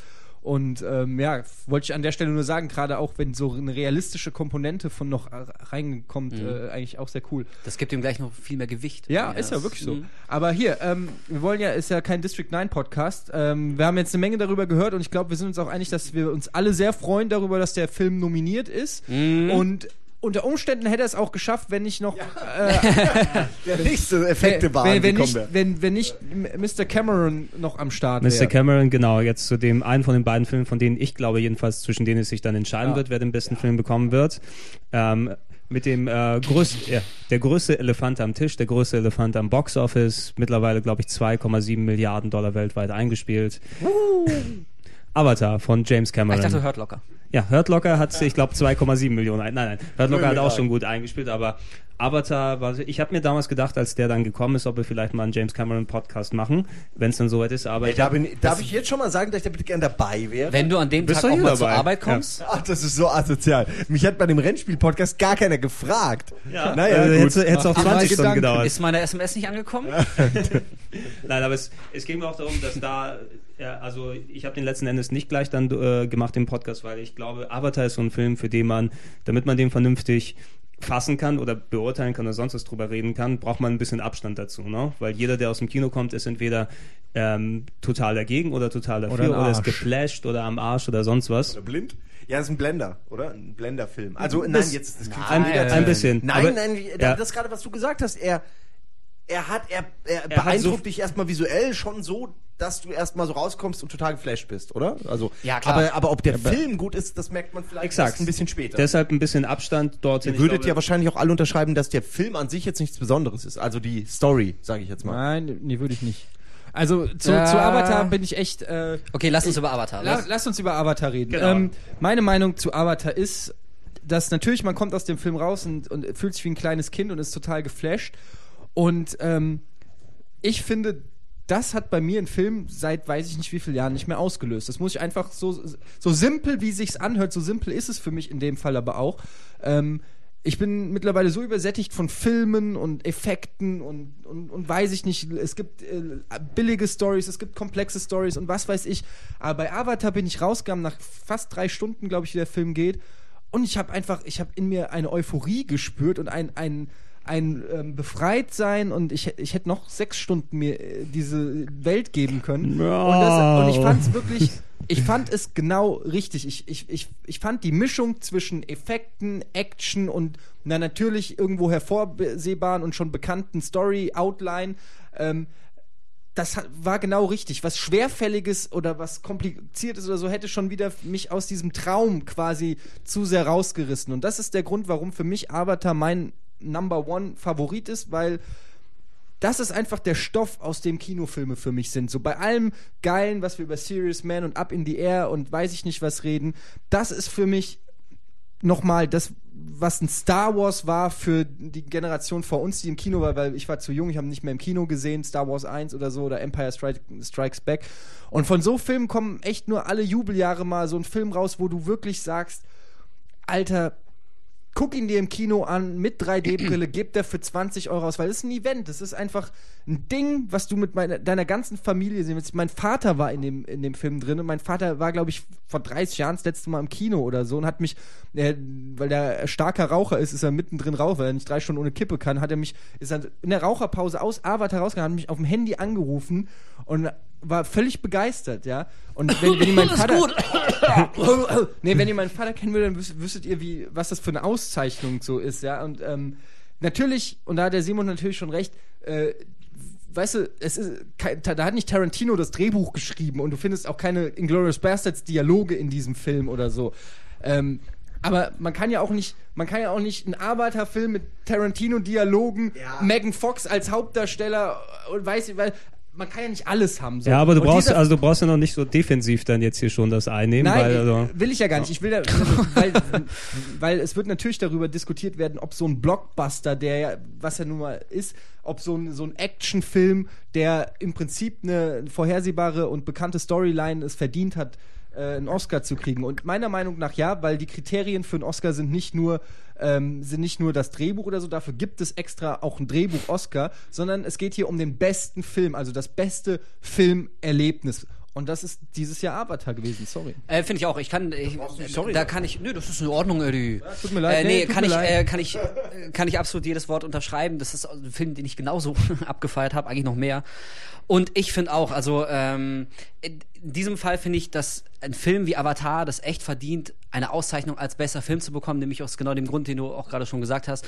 Dieses ganze Erlebnis an sich, das ähnlich wie du, das habe ich auch seit Jahren in der Form nicht mehr gespürt. Das letzte Mal war, glaube ich, echt bei Jurassic Park 1, wo man das Ja, erste Mal die hin, Dinosaurier sieht. Das war so diese, dieser transzendente, magische Moment, wo du echt alles um dich herum vergisst und nur so auf die Leinwand Du starrst. und- wartest schon die ganze Zeit darauf, endlich mal einen Dinosaurier zu sehen. Genau, ohne Scheiß. Und du, du, dein Denken hört irgendwie ein Stück weit auf. Du lässt dich einfach total fallen und lässt dich da von dieser, von diesem Märchen mitnehmen. Und ich finde, man muss ähm, dieses Gesamterlebnis, das bietet in der Form, also dieses Gefühl, dieser Rausch, diese Euphorie, dieses Alter, das habe ich in der Form noch nie in meinem Leben gesehen. Das bietet halt echt nur Avatar und ich finde es völlig legitim, den dafür auch auszuzeichnen, weil, wie du schon gesagt hast, es zählt jetzt nicht wie das Drehbuch oder irgendwie äh, der Tonschnitt oder so, was Künstlerisches, sondern einfach dieses Gesamtwerk Avatar als besten Film auszuzeichnen, finde ich völlig legitim. Ich finde, er hat krass verdient. Und ich meine, wenn man jetzt ein bisschen, ein bisschen frotzeln wollte, könnte man sagen, dass die Coen Brothers eher sowas wie A Serious Man ab und zu mal raushauen, als jemand wie James Cameron so ein Ding wie Avatar raushaut. Also das ist wirklich, das es hat ja auch einen Sinn, warum das 15 Jahre gedauert hat, bis dieser verdammte Film mal fertig war. Und also allein dafür muss man äh, James Cameron auch mal eine Menge, finde ich, Respekt zollen, dass er wirklich seit über einem Jahrzehnt daran arbeitet, den Film, wie wir ihn Ja. jetzt gesehen haben, genauso auf die Leinwand zu bringen. Also ich glaube, dieser Kraftakt, so emotional, auch finanziell irgendwie, äh, sich, sich da über zehn Jahre so reinzuklemmen, bis er das Ding endlich mal fertig hat. Ich finde das, also finde ich imposanter als ähm, zum Beispiel die Coen Brothers, die Ja. alle paar Jahre mal so ihren neuen Film rausbringen. So, das ist alles in Ordnung. Aber James Cameron ähm, für Avatar hat es echt verdient und ich finde es politisch wäre das auch eine echt eine kluge Entscheidung. Ich finde es genau was du gesagt hast. Wenn du ein Argument brauchst, warum man eigentlich noch ins Kino gehen sollte, anstatt sich den Scheiß einfach runterzuladen, wie es mittlerweile irgendwie auch jeder Zweite tut. Ähm, also wenn du da ein Argument brauchst, Alter, warum sollte ich eigentlich nochmal 7, 8, 9 Euro für eine Kinokarte ausgeben, dann ist dieser Film das, das beste Argument ähm, dafür, die Kunstform so zu erleben, wie sie gedacht ist, nämlich im Kino. Das kannst du auf so einem scheiß Laptop und auch zu Hause auf der Blu-ray nicht reproduzieren. Also ich glaube, von der Academy wäre das nicht das Dümmste, was sie machen würden, zu sagen, ja hier, wenn ihr euch fragt, irgendwie, was bringt denn Kino mir eigentlich noch? Hier, Alter, Avatar. Guck dir das an, das, das findest du so nicht zu Hause. Von daher, ähm, also wenn ich was zu sagen hätte, ich würde Avatar in diesem Jahr auszeichnen, ja, bester Film. Also wobei man sagen muss, äh, dass da, also du hast das, ich würde gerne auf an einem Zitat anknüpfen, was du gerade gemacht hast. Und zwar äh, meintest du ja, dass äh, James Cameron eben nicht sowas ist wie die Coens, also so von der also die Coens machen halt da mal einen Film, dann ist der eine mal gut, dann ist der andere mal nicht so, alles hat so deren Schwingung. Aber James Cameron ist halt jemand, der nimmt sich halt ein Mammutprojekt nach dem nächsten vor. Und so. der zieht es echt Und der durch, ey. zieht es durch und der, der, der hat sich jetzt einfach, ich meine, also vor Avatar muss man dazu sagen, als eben klar war, okay, Effekte technisch passt das jetzt noch nicht, das ist zu teuer und es sieht zu schlecht aus, ich warte noch ein bisschen. Ja. Dann geht er halt einfach hin, oh, was ist denn hier? Ach ja, ich wollte eh 3D vorantreiben, brauche ich dann für Avatar? Das hat er vor ein paar Jahren gemacht, nach Titanic und so. Und fing jetzt an, die 3D Max äh, äh, Kameras zu benutzen und sie unter Wasser zu benutzen und um die Titanic rumzufahren und so. Ich meine, das ist alles, das sind Ja. Sachen, die hat noch keiner gemacht, aber der kommt hin, sagt, äh, warum hat das doch keiner gemacht? Machen wir's mal. Jetzt und mach aber macht's auch hier. einfach und Ja. bringt, hat damit plötzlich diese 3D-Geschichte, also diese auch die IMAX-Geschichte, unglaublich vorangebracht. Irgendwie Geister der Titanic war irgendwie also einer, Ja, ja. ich fand den scheiße, muss ich sagen. Also ich fand's langweilig ein bisschen, den glaub, Film. ich- ich aber den das war einer der, gesehen. ja, aber das war einer der beliebtesten IMAX-Filme, so im, im Rausch von dem Titanic-Film. Das ist schon interessant, wenn du dir überlegst, dass nur es James Camerons Eiern zu verdanken ist, dass, Wir reden dass man extrem oft von Eiern in dieser Runde. ja, aber einfach nur so. James Camerons äh, Einsatz Ja, ja, äh, genau. zu verdanken Sein ist, Commitment, dass, dass wir in 3D uns ein Schiff angucken können, was halt einfach seit seit zig Jahren unten im Wasser liegt und wo keine Sau gedacht hat, dass man das überhaupt noch mal sieht. So und damit meine ich jetzt nicht Titanic den Film, Nee, nee, sondern. Seine die Dokus. 3D Ja. Doku äh, für IMAX.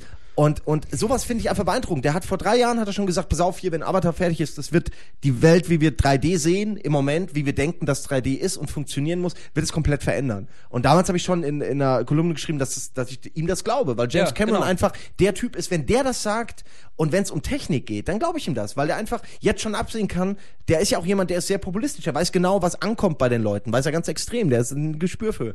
Und der wusste halt, ey, 3D wird mega abgehen. Und Ja. äh, d- das muss man einfach mal würdigen, auch dass, dass jemand If das seit right. zehn Jahren Genau. immer wieder versucht, ist es schon soweit? Nee, scheiße, okay, dann warte ich noch. Genau. Ist es schon soweit? Nee.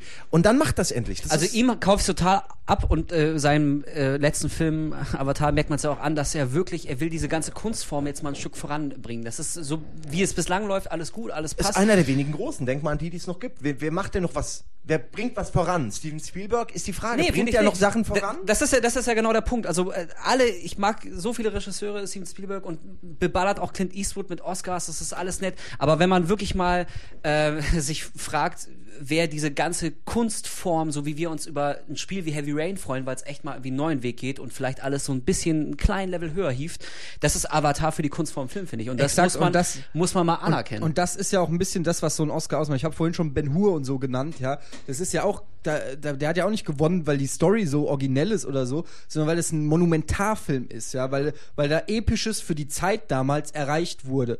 Und äh, das ist für mich auch eben das, was ich auch vorhin meinte mit Oscar, was mir bei Up in the Air, cooler Film, keine Frage. Aber da fehlt mir dieses Epische. Ja, genau. Und, und äh, das ist einfach Avatar, ja. Und der hat einfach da was geschaffen, einfach ein Meilenstein in der Kinogeschichte. Über Avatar wird man noch jahrelang reden, weil er der Erste ist, Ja. der es so in dieser Art angepackt hat. Ja, nicht nur, weil er unheimlich viel Geld eingespielt hat, sondern weil er, wie du es gerade gesagt hast, das, weil er 3D, weil er allen anderen im Prinzip, allen in Hollywood gezeigt hat, wie man es richtig macht. Und nicht umsonst wird jeder zweite Film jetzt 3D rauskommen, Ja. weil alle sehen, okay, pass auf, das geht und wenn man es richtig macht, ist es auch richtig geil. George Lucas denkt drüber nach, die neue, die neue Trilogie in 3D rauszubringen. Ja, warum oder so, nicht? Ja? Warum nicht nochmal alles auflegen zum zwölften Mal? Ich sag nicht, dass es was Gutes ist. Ich sag nur, das zeigt so, dass, dass, dass, dass, Gut, dass dass James Cameron bin, einfach derjenige ist, der alle anderen und damit auch die mächtigsten und großen dieser Hollywood-Welt äh, äh, beeinflusst hat. Ja, aber mi- Und- mittlerweile gibt es, glaube ich, keinen mächtigeren mehr als James Cameron. Also die Ja, beiden erfolgreichsten. Filme aller Zeiten gemacht zu haben. Ja. Eins und, Und, zwei. und, und nebenher dann noch so Sachen wie Terminator 2 und Abyss und so. Also es kann also ich glaube, der Sachen kann sich. Ich glaube, der hat so viel Geld, dass wenn er Bock hat, kauft er einfach Warner Bros. und, Ja. und Wahrscheinlich, feuert ja. seine Chefs. Also Aber genau, Oh. eben weil er so viel Kohle hat, also jetzt nach Avatar natürlich noch ein Stück mehr als vorher, aber schon vorher war er relativ gut betucht. Also hätte er quasi echt, der wurde, nach Titanic musste er mit Drehbüchern beballert worden sein. Und das finde ich so respektabel, sich echt da zurückzuziehen und zu sagen, nee, ich mache jetzt nicht irgendwas, um noch ein bisschen Geld zu verdienen, weil ich jetzt James Cameron bin und gerade so einen Hype erfahre, sondern wie du schon gesagt hast, er macht diese, diese äh, Titanic-Geschichten, da diese, diese IMAX nie Unterwasser-Dokus. jemand für interessiert, weißt du? Genau, vorher. aber, aber er macht das einfach, war weil denen er, nicht gut genug. Genau, aber er, aber er hat halt diesen Drive, irgendwie nicht das zu machen, was alle anderen, nicht immer so den Weg Er des das, geringsten er Widerstandes zu gehen. Genau, und das, Also er worauf er macht- Bock hat, und er das sucht halt sich so. immer neue, neue Herausforderungen, neue Mauern und Hürden. Und das, Ja. ist, das ist respektabel für jemanden, der schon so viel erreicht hat. Ist das eigentlich, ich glaube, wenn ich sein, ich würde bei, ich würde nur noch in meinem Whirlpool liegen, so, also eben ehrlich, und, und mich mit Gold, Gold Mhm. zuschütten lassen, weil, ja, warum nicht? Ich habe es mir erarbeitet so. Ich glaube, ich hätte dann gar nicht mehr den Ehrgeiz, noch eine Mauer einzureißen. Und das muss man wirklich, kann man gar nicht so jemanden, der so lange er ist Aber ich halt- glaube, er ich ist glaube, halt es ein ist, es ist Kämpfer auch mit die, langem Atem. Es ist Ja. auch die Terminator einzige, 2 die Effekte damals weitergebracht, so, weißt du, er hat irgendwie, also er ist, war gut, Das stand ist- ja immer Äh, für Effekte, nee, also er muss man ist, auch er sagen. ist aber auch in der einzigartigen Position jetzt wirklich, dass er der Einzige ist, der so viel ja, Macht und so weiter dementsprechend hat, das überhaupt einmal durchzudrücken. Ich meine, wir haben es ja schon lang und breit hier erklärt mit Also George Lucas oder Steven Spielberg hätten es auch machen Das glaube ich auch. Ja, ja, aber ich Aber glaub- die- die- aber die nehmen sich halt nicht- die versaut. Konsequenz Genau, die Konsequenz. Die Das nehmen sich nicht was 15 anderes. Jahre Das- ihres das- Lebens. Ja. Das ist ja was ich bin, anderes. ich bin in Avatar auch ein bisschen so mit, mit leichten Bedenken reingegangen, aber so einfach. Wer dachte denn nicht auch, dass der total scheiße wird, als man reingegangen ist? Ich dachte das schon. Ich? Ich ja. auch. Der Trailer Ich- war fürchterlich. Ich muss mal sagen, erinnert ihr euch noch an die fand den große Trailer schon cool. äh, Hotelshow, die wir auf der Die GC Game One gemacht Hotel haben? Show, ja. Da habe ich, da habe ich kurz gesagt, Leute, irgendwie merkt euch meine Worte, Avatar wird alles wegrocken Ich Ende mich schon- des Jahres. ich Und hab da mich habt ihr mich alle Ich ausgelacht. habe mich schon in unserem allseits Recht. beliebten Ja. Maniac-Forum, Ja, äh, genau. alle, die dazuhören, seien hiermit gegrüßt, habe ich äh, mich schon äh, rumgeprügelt mit diversen Leuten, die mir was von Schlümpfen und beschissenen Ja. Effekten und äh, CGI-Flügel, das erkennt man, dass der Flügel CGI ist. Das sind Und Limonadetrinker. So. Ja, ernsthaft. Also ich habe von Anfang an gesagt, mich, mich hat schon der Trailer geflasht, weil ich, Ja. ein- ich konnte, Doch, doch, ich ich habe diesen geil. Trailer, ich konnte mir genau vorstellen, wie es wird. Also ich konnte natürlich nicht die 3D-Effekte und so, aber ich, ich wusste, dass da so diese fantastische Welt ähm, gebaut wird. Und das ist ja auch das, was alle dem Film vorwerfen, von wegen schwacher Story und so weiter und vorhersehbar. Man muss einfach mal sich wirklich hinterfragen, wie viele Filme guckt ihr euch an, wo ihr nicht ungefähr eine Ahnung habt, Ja, wohin es geht, die Reise. Weißt du, egal welcher Film jetzt mal ab, abgesehen von Six Sense und noch zwei, drei anderen Horrorfilmen, wo du äh, nicht weißt, aber da weißt du auch, wer sind die Opfer, wer sind die Täter. Manchmal gibt es die Überraschung, oh, der ist der Böse. Das ist das, wo es dann heißt originell. Aber im Prinzip weißt du bei allen Filmen, in welche Richtung es geht. Der Weg ist das Ziel bei einem Film. Es geht nicht darum, dass du weißt, dass der Böse der Böse ist und der Gute ist der Gute. Natürlich, das weiß, wir sind ja nicht mehr Nee, sechs. nee, wir durchschauen, wir durchschauen das schon. Aber die Art und Weise, wie du durch diese Story begleitet wirst, wie sich die Geschichte entwickelt und entfaltet. Das ist für mich das, was auch Ja, einen Film ausmacht. das- und das das, ist das- das das- macht Avatar richtig. Ja, es ist, äh, es ist auch ein exemplarischer oder ein richtiges äh, gutes Beispiel einfach, was ein Cameron-Film ausmacht, speziell jetzt bei Avatar, weil Cameron hat nie wirklich Autorenkino gemacht. Ja, du wirst nicht sagen, dass Terminator 2 jetzt ähm, unbedingt hier der, der, der weiße letzte Schluss in Sachen hier, äh, Drehbuch oder sowas dann gewesen ist. Aber was, ja. nee, nee, wa- was, was äh, James Cameron eben sehr gut machen kann, ist von eigentlich solch mondänen, einfachen Geschichten, die vielleicht schon mal erzählt wurden, ähm, die so gut zu verbauen, vor allem den Charakteren, die eigentlich auch jetzt keine super speziellen Charaktere ist, denen so viel Leben, so viel Charakter, so viel Bindung oder sowas zu verleihen. Ja, alle Charaktere in oder alle alle Charaktere und Schauspieler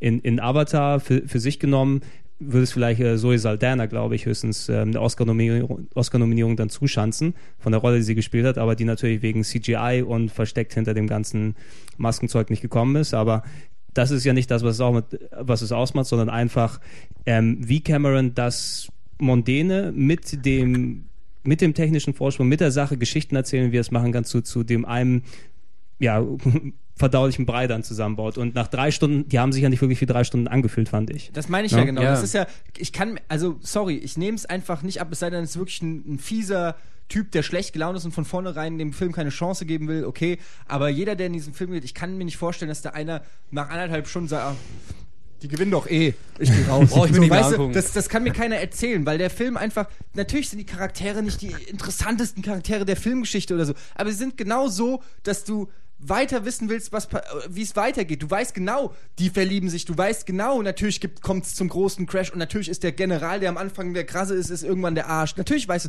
aber du willst es sehen. Du willst sehen, wie die sich dahin entwickeln, wie am Anfang alle noch Friede, Freude, Eierkuchen, am Ende Krieg, Krieg, Krieg. Und du willst du willst diese, diese, diesen, diesen Weg, den willst du mitverfolgen. Und das ist für mich eigentlich genau das Gleiche. Du weißt ja auch bei Terminator 2, äh, dass John Connor nicht in der ersten Sekunde abgeknallt wird. Trotzdem ist der Film spannend und du willst einfach. Interessanter Twist gewesen. Ja, du weißt nicht, du weißt, und du weißt, dass der, dass, dass der T1000 am Ende gegen den, äh, gegen den T800 kämpft. Das weißt du auch. Aber trotzdem ist es geil und du willst es sehen. Das, das ist ja für mich nicht das Argument, dass es schon mal da war. Weißt du? Ja, Das ich ist finde auch, was das, ich damit das ist natürlich das Argument, was jeder Avatar-Gegner bringt, ist ja irgendwo auch ein legitimes, dass die Story eben so flach ist, so plump, so vorhersehbar. Liegt aber vielleicht auch daran, dass sie schon so alt ist. Also die Idee, dass Das ist schon eine sehr, naja, ich meine, nicht nur die Idee zu Avatar speziell, sondern muss man mal sagen, die Geschichte an sich, die ist ja nun wirklich nicht revolutionär neu. Also Eben. das hat man Es ja ist- wirklich das schon. ist klassisch dich, auf welcher Western. Seite du Ja. eigentlich sein willst.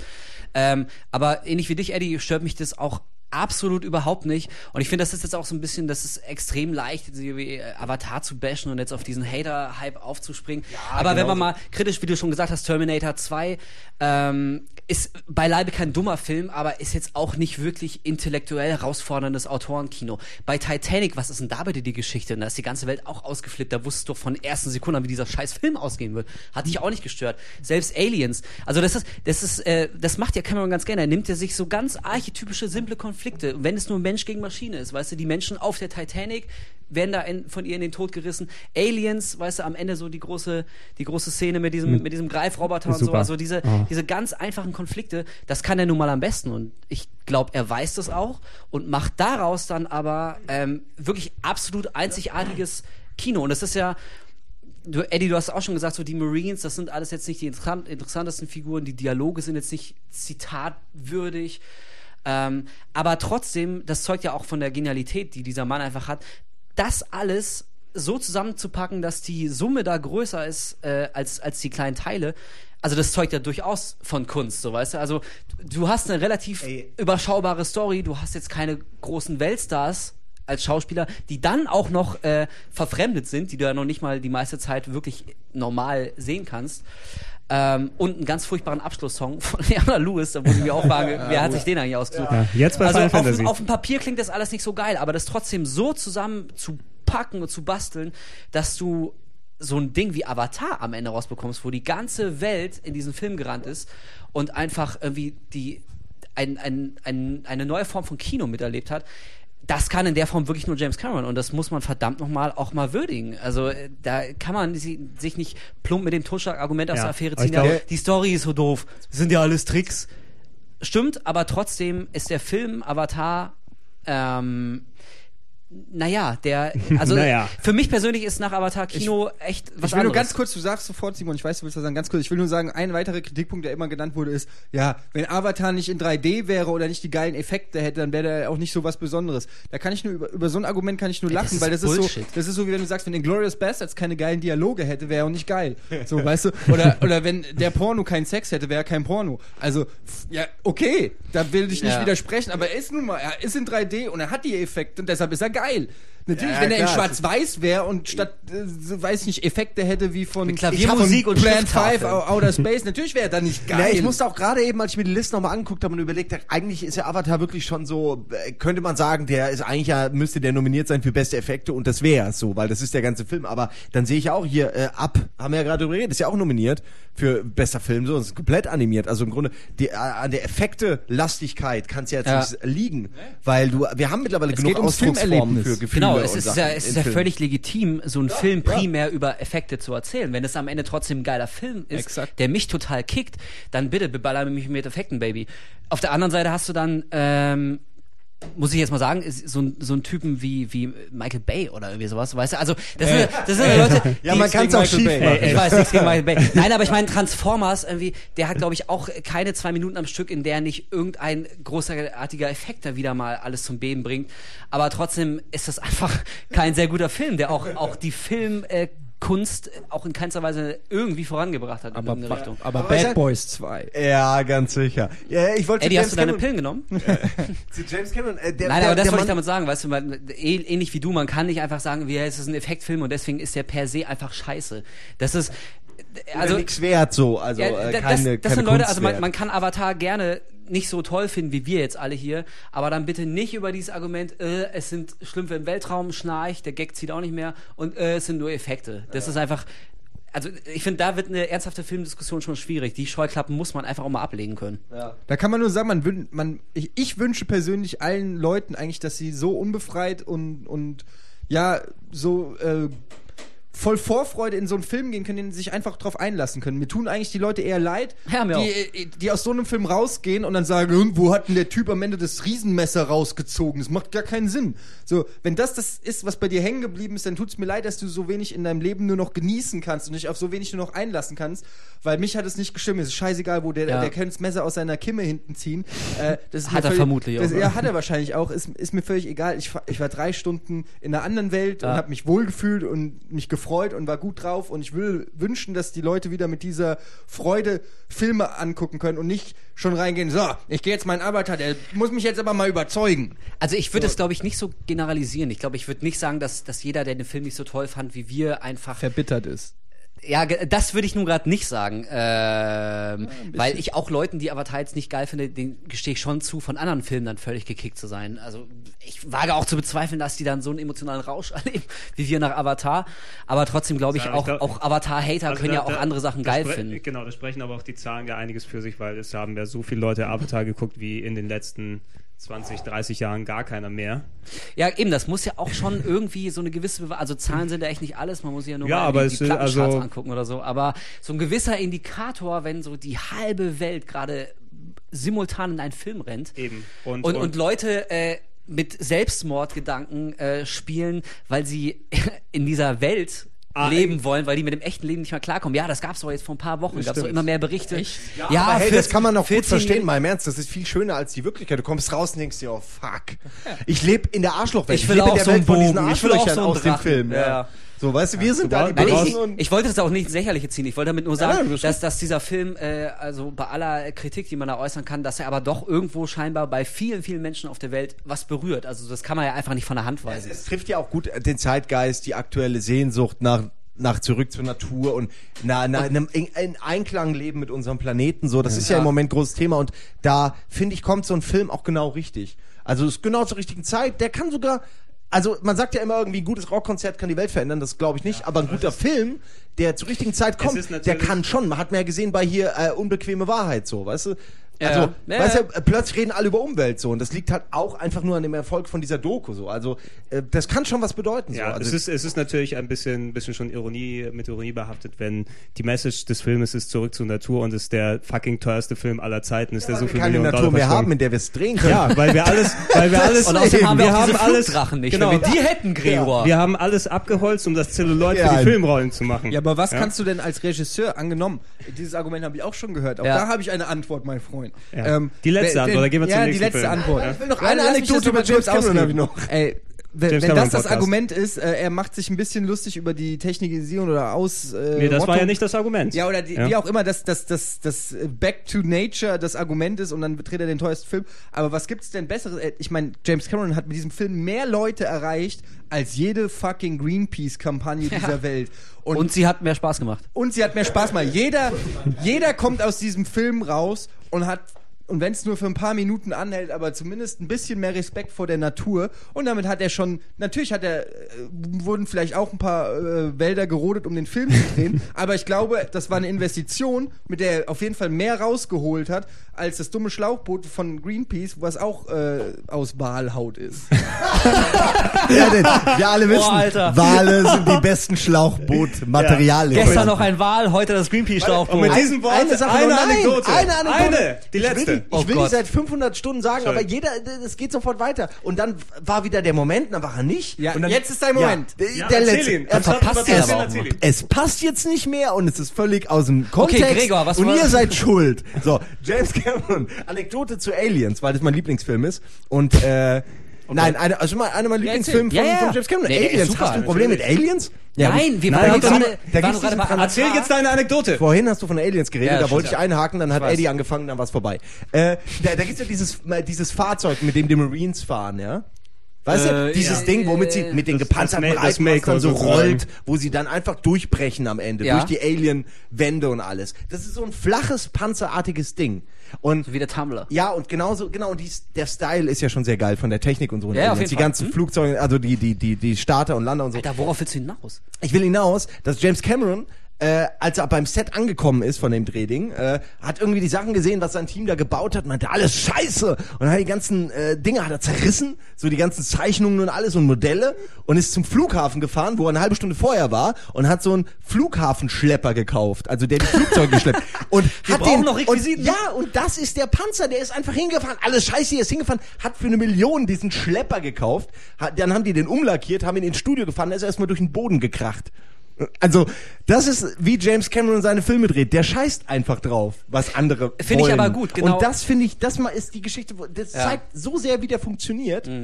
So, das finde ich eine gute Geschichte. Entschuldigung, fand ihr nicht gut. Überhaupt- hä? nein, aber- aber- nee, Gerade aber- Eddie. Hast schon Besseres gemacht, hä?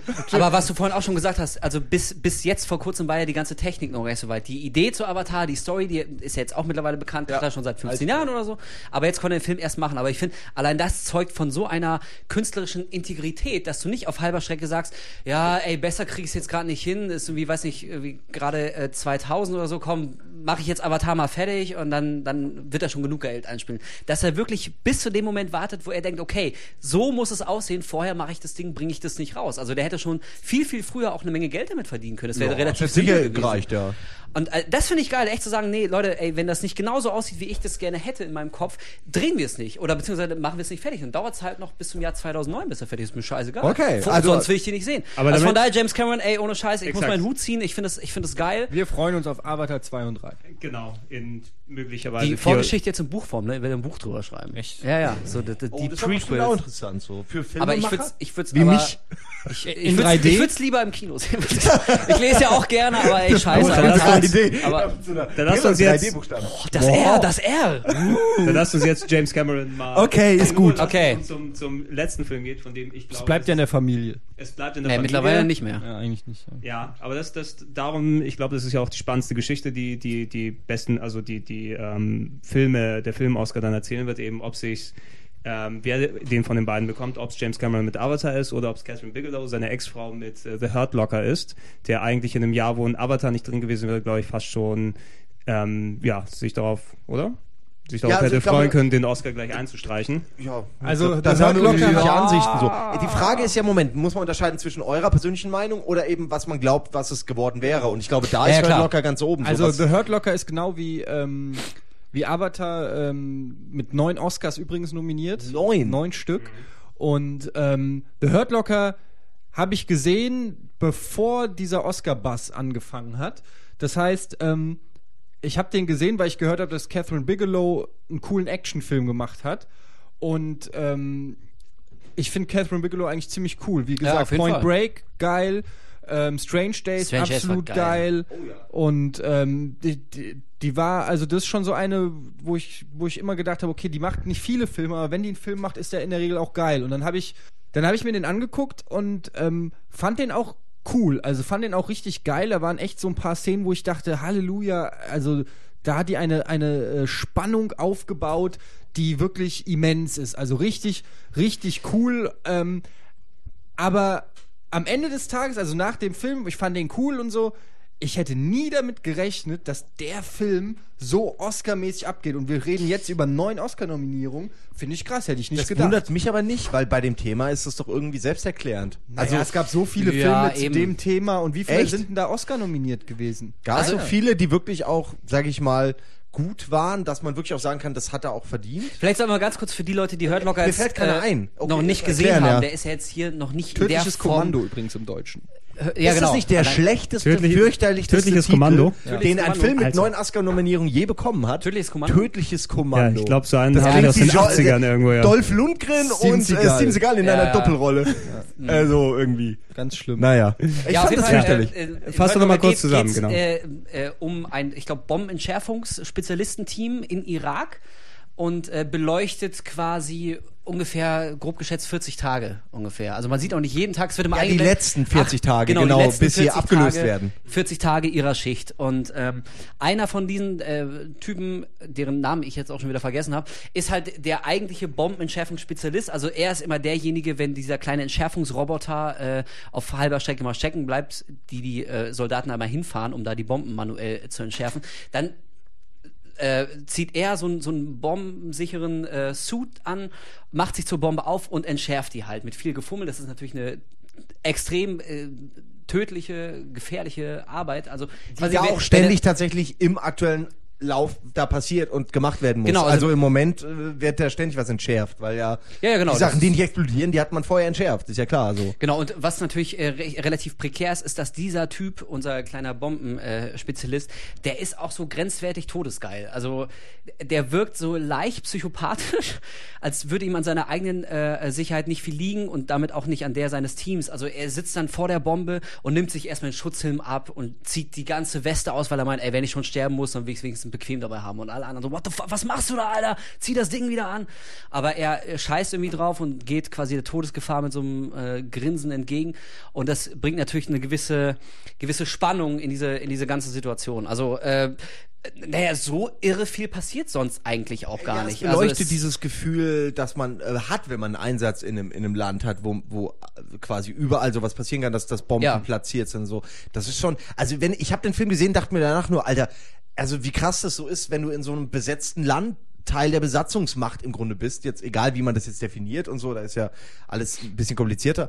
Aber äh, wenn du halt nicht mal weißt, ich, ich fahre jetzt diese Straße da lang, die ich zehnmal am Tag lang fahren muss und ich habe keine Ahnung, wahrscheinlich ist da zwei, an zwei Tagen immer eine Bombe. Das ist schon Ja. also Der Film- allein dieses Gefühl, was einem das gibt, dass man so gar nicht gewollt ist, obwohl man eigentlich sein Leben gibt, um da so ein bisschen zu helfen. Man will ja wenn- eigentlich Gutes Genau, tun. man will ja eigentlich gut. Man merkt auch im Film eigentlich so, es geht so, man will was Gutes, aber es kommt nicht so richtig Ja, rüber. es Das Problem des Krieges einfach. Es ist halt Ja, Es klar. immer ist vor so. allen Dingen was, also der Film hat natürlich zwei Sachen auch klar. Zum einen erstmal, wie unwichtig man eigentlich selber ist und trotzdem mit seinem gesamten Leben haftet, ja, weil ob diese eine Bombe in der Seitenstraße in Kabul oder spielt eigentlich in der Irak oder Afghanistan, ich weiß nicht, Irak, ne? ist Irak. Ja, ähm, in der Seitenstraße, in einem- in einer Autokarosserie, in einem kaputten Gebäude äh, irgendwie eine Bombe zu entschärfen, ja, das macht wahrscheinlich für den Gesamtprozess eigentlich null Unterschied, aber für dich ist es einfach dein fucking Leben. Du hast Frau und Kind zu Hause und entschärfst da diese Bombe so. Und der Film fängt ja auch fängt ja auch an ähm, mit, äh, wie heißt er hier aus Memento? Ähm, Guy, Guy Pearce. Pearce, ja. Guy Pearce fängt ja an, ist der erste Typ, du denkst, er ist Hauptrolle, so, weißt du?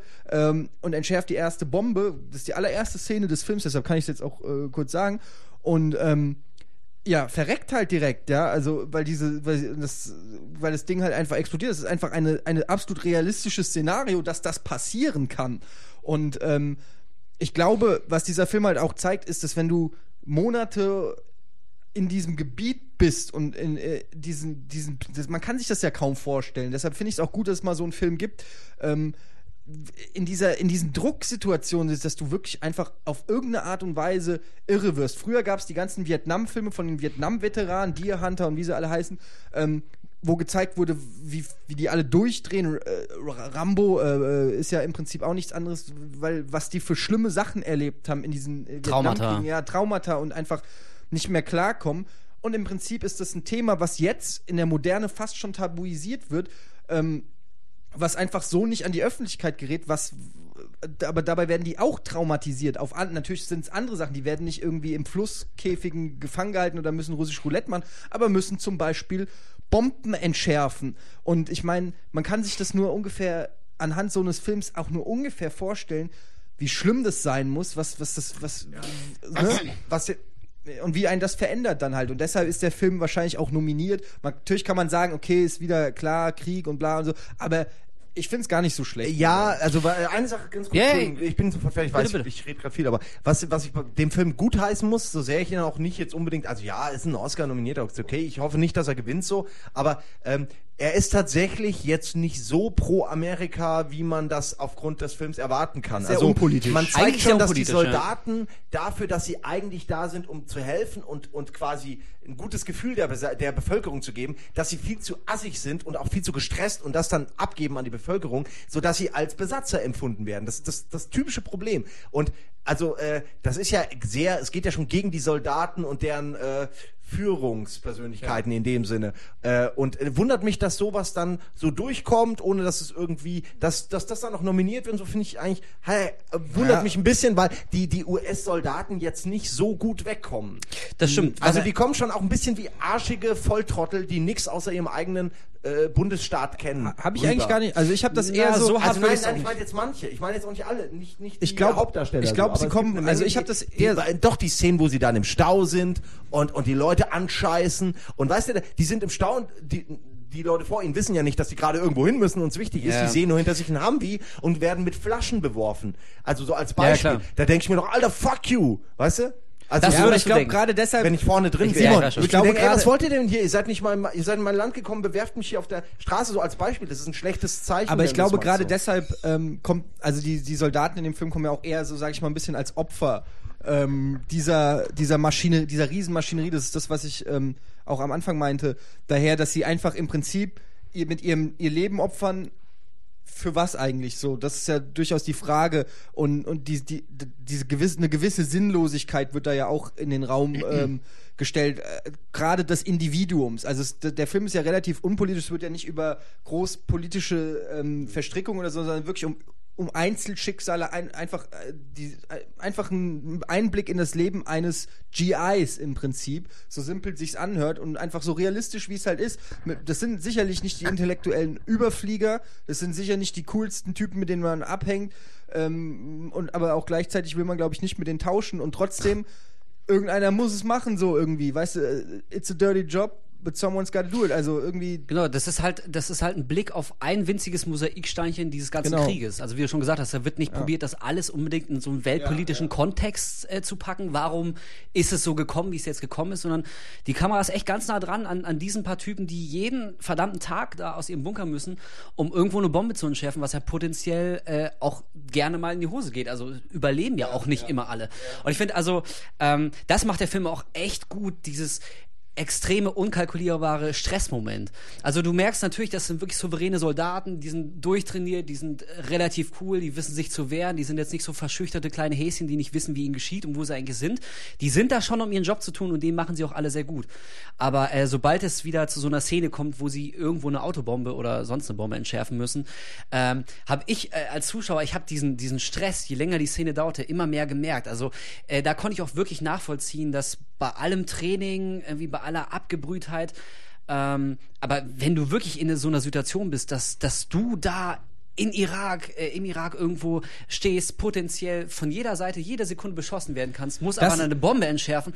Das ist wirklich, also da konnte ich auch nachvollziehen, warum so traurig es ist, aber warum es auch immer wieder zu so blöden Zwischenfällen kommt. Das klingt jetzt ultra hart, aber so passiert es nun mal, dass Zivilisten abgeballert Aber werden. das ist genau der Punkt, was auch der Simon gerade gesagt hat, dieses, die Angst entsteht ja nicht nur durch die Bombe, die entschärft werden muss, sondern du siehst um dich rum lauter Leute und 90% von denen sind unschuldig, aber vielleicht ist irgendwo einer, der nicht telefoniert, sondern mit seinem Handy was zündet. Und du Genau. weißt es nicht, Ja. du kannst den Unterschied nicht ausmachen. Das ist ja der, der Punkt. Es gibt Selbstmordattentäter im Irak oder in Afghanistan und ähm, die kommen auf dich zu und was machst du? Du sagst, bleib stehen. Und er kommt weiter auf dich zu. So, du weißt, du weißt es nicht.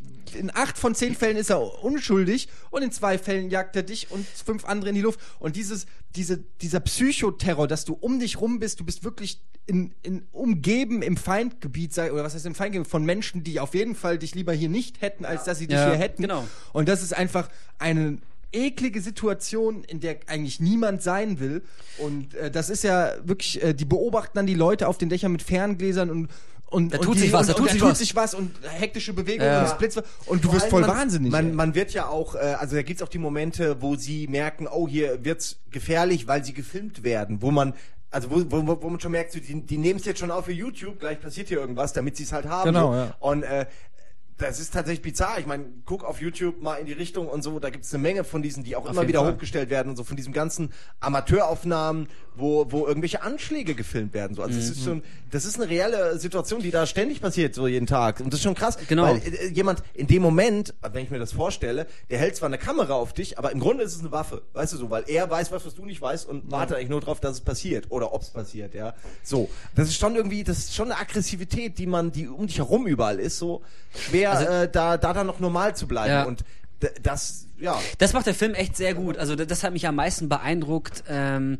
dieses, äh, ja, die, genau, die, die, dieses unkontrollierbare Gefühl der Bedrohung, also so eine Situation, die sich immer mehr zuspitzt, die du irgendwann, also du merkst ja auch in den Szenen, auch wenn es coole Soldaten sind und wenn sie die dicken Knarren haben, aber sie können die Situation einfach nicht mehr kontrollieren. Da entwickelt sich so, ein, so eine gewisse Bewegung und es kommt fast zu so einer, zu so einer Hysterie, weißt du, auf, auf einmal weißt du wirklich nicht mehr, werde ich aus irgendeinem Fenster gerade, gerade irgendwie bin ich im, im Zielfernrohr, hat der Typ wirklich nur ein Handy am Ohr oder löst er damit ist ja- vielleicht es eine gibt Bombe ja in aus diesem oder so? Film- es Panik gibt ja- übertragen die gut. es gibt ja in diesem Film Und, und diese deswegen, eine Szene, wo Warte mal, aber ja. de deswegen, ähm, glaube ich, vielleicht ohne dass er es will, aber weckt der Film vielleicht auch so ein bisschen Verständnis für, ja, für die Jungs, die wirklich da sind jeden Tag und innerhalb von Sekunden wichtige Entscheidungen treffen müssen.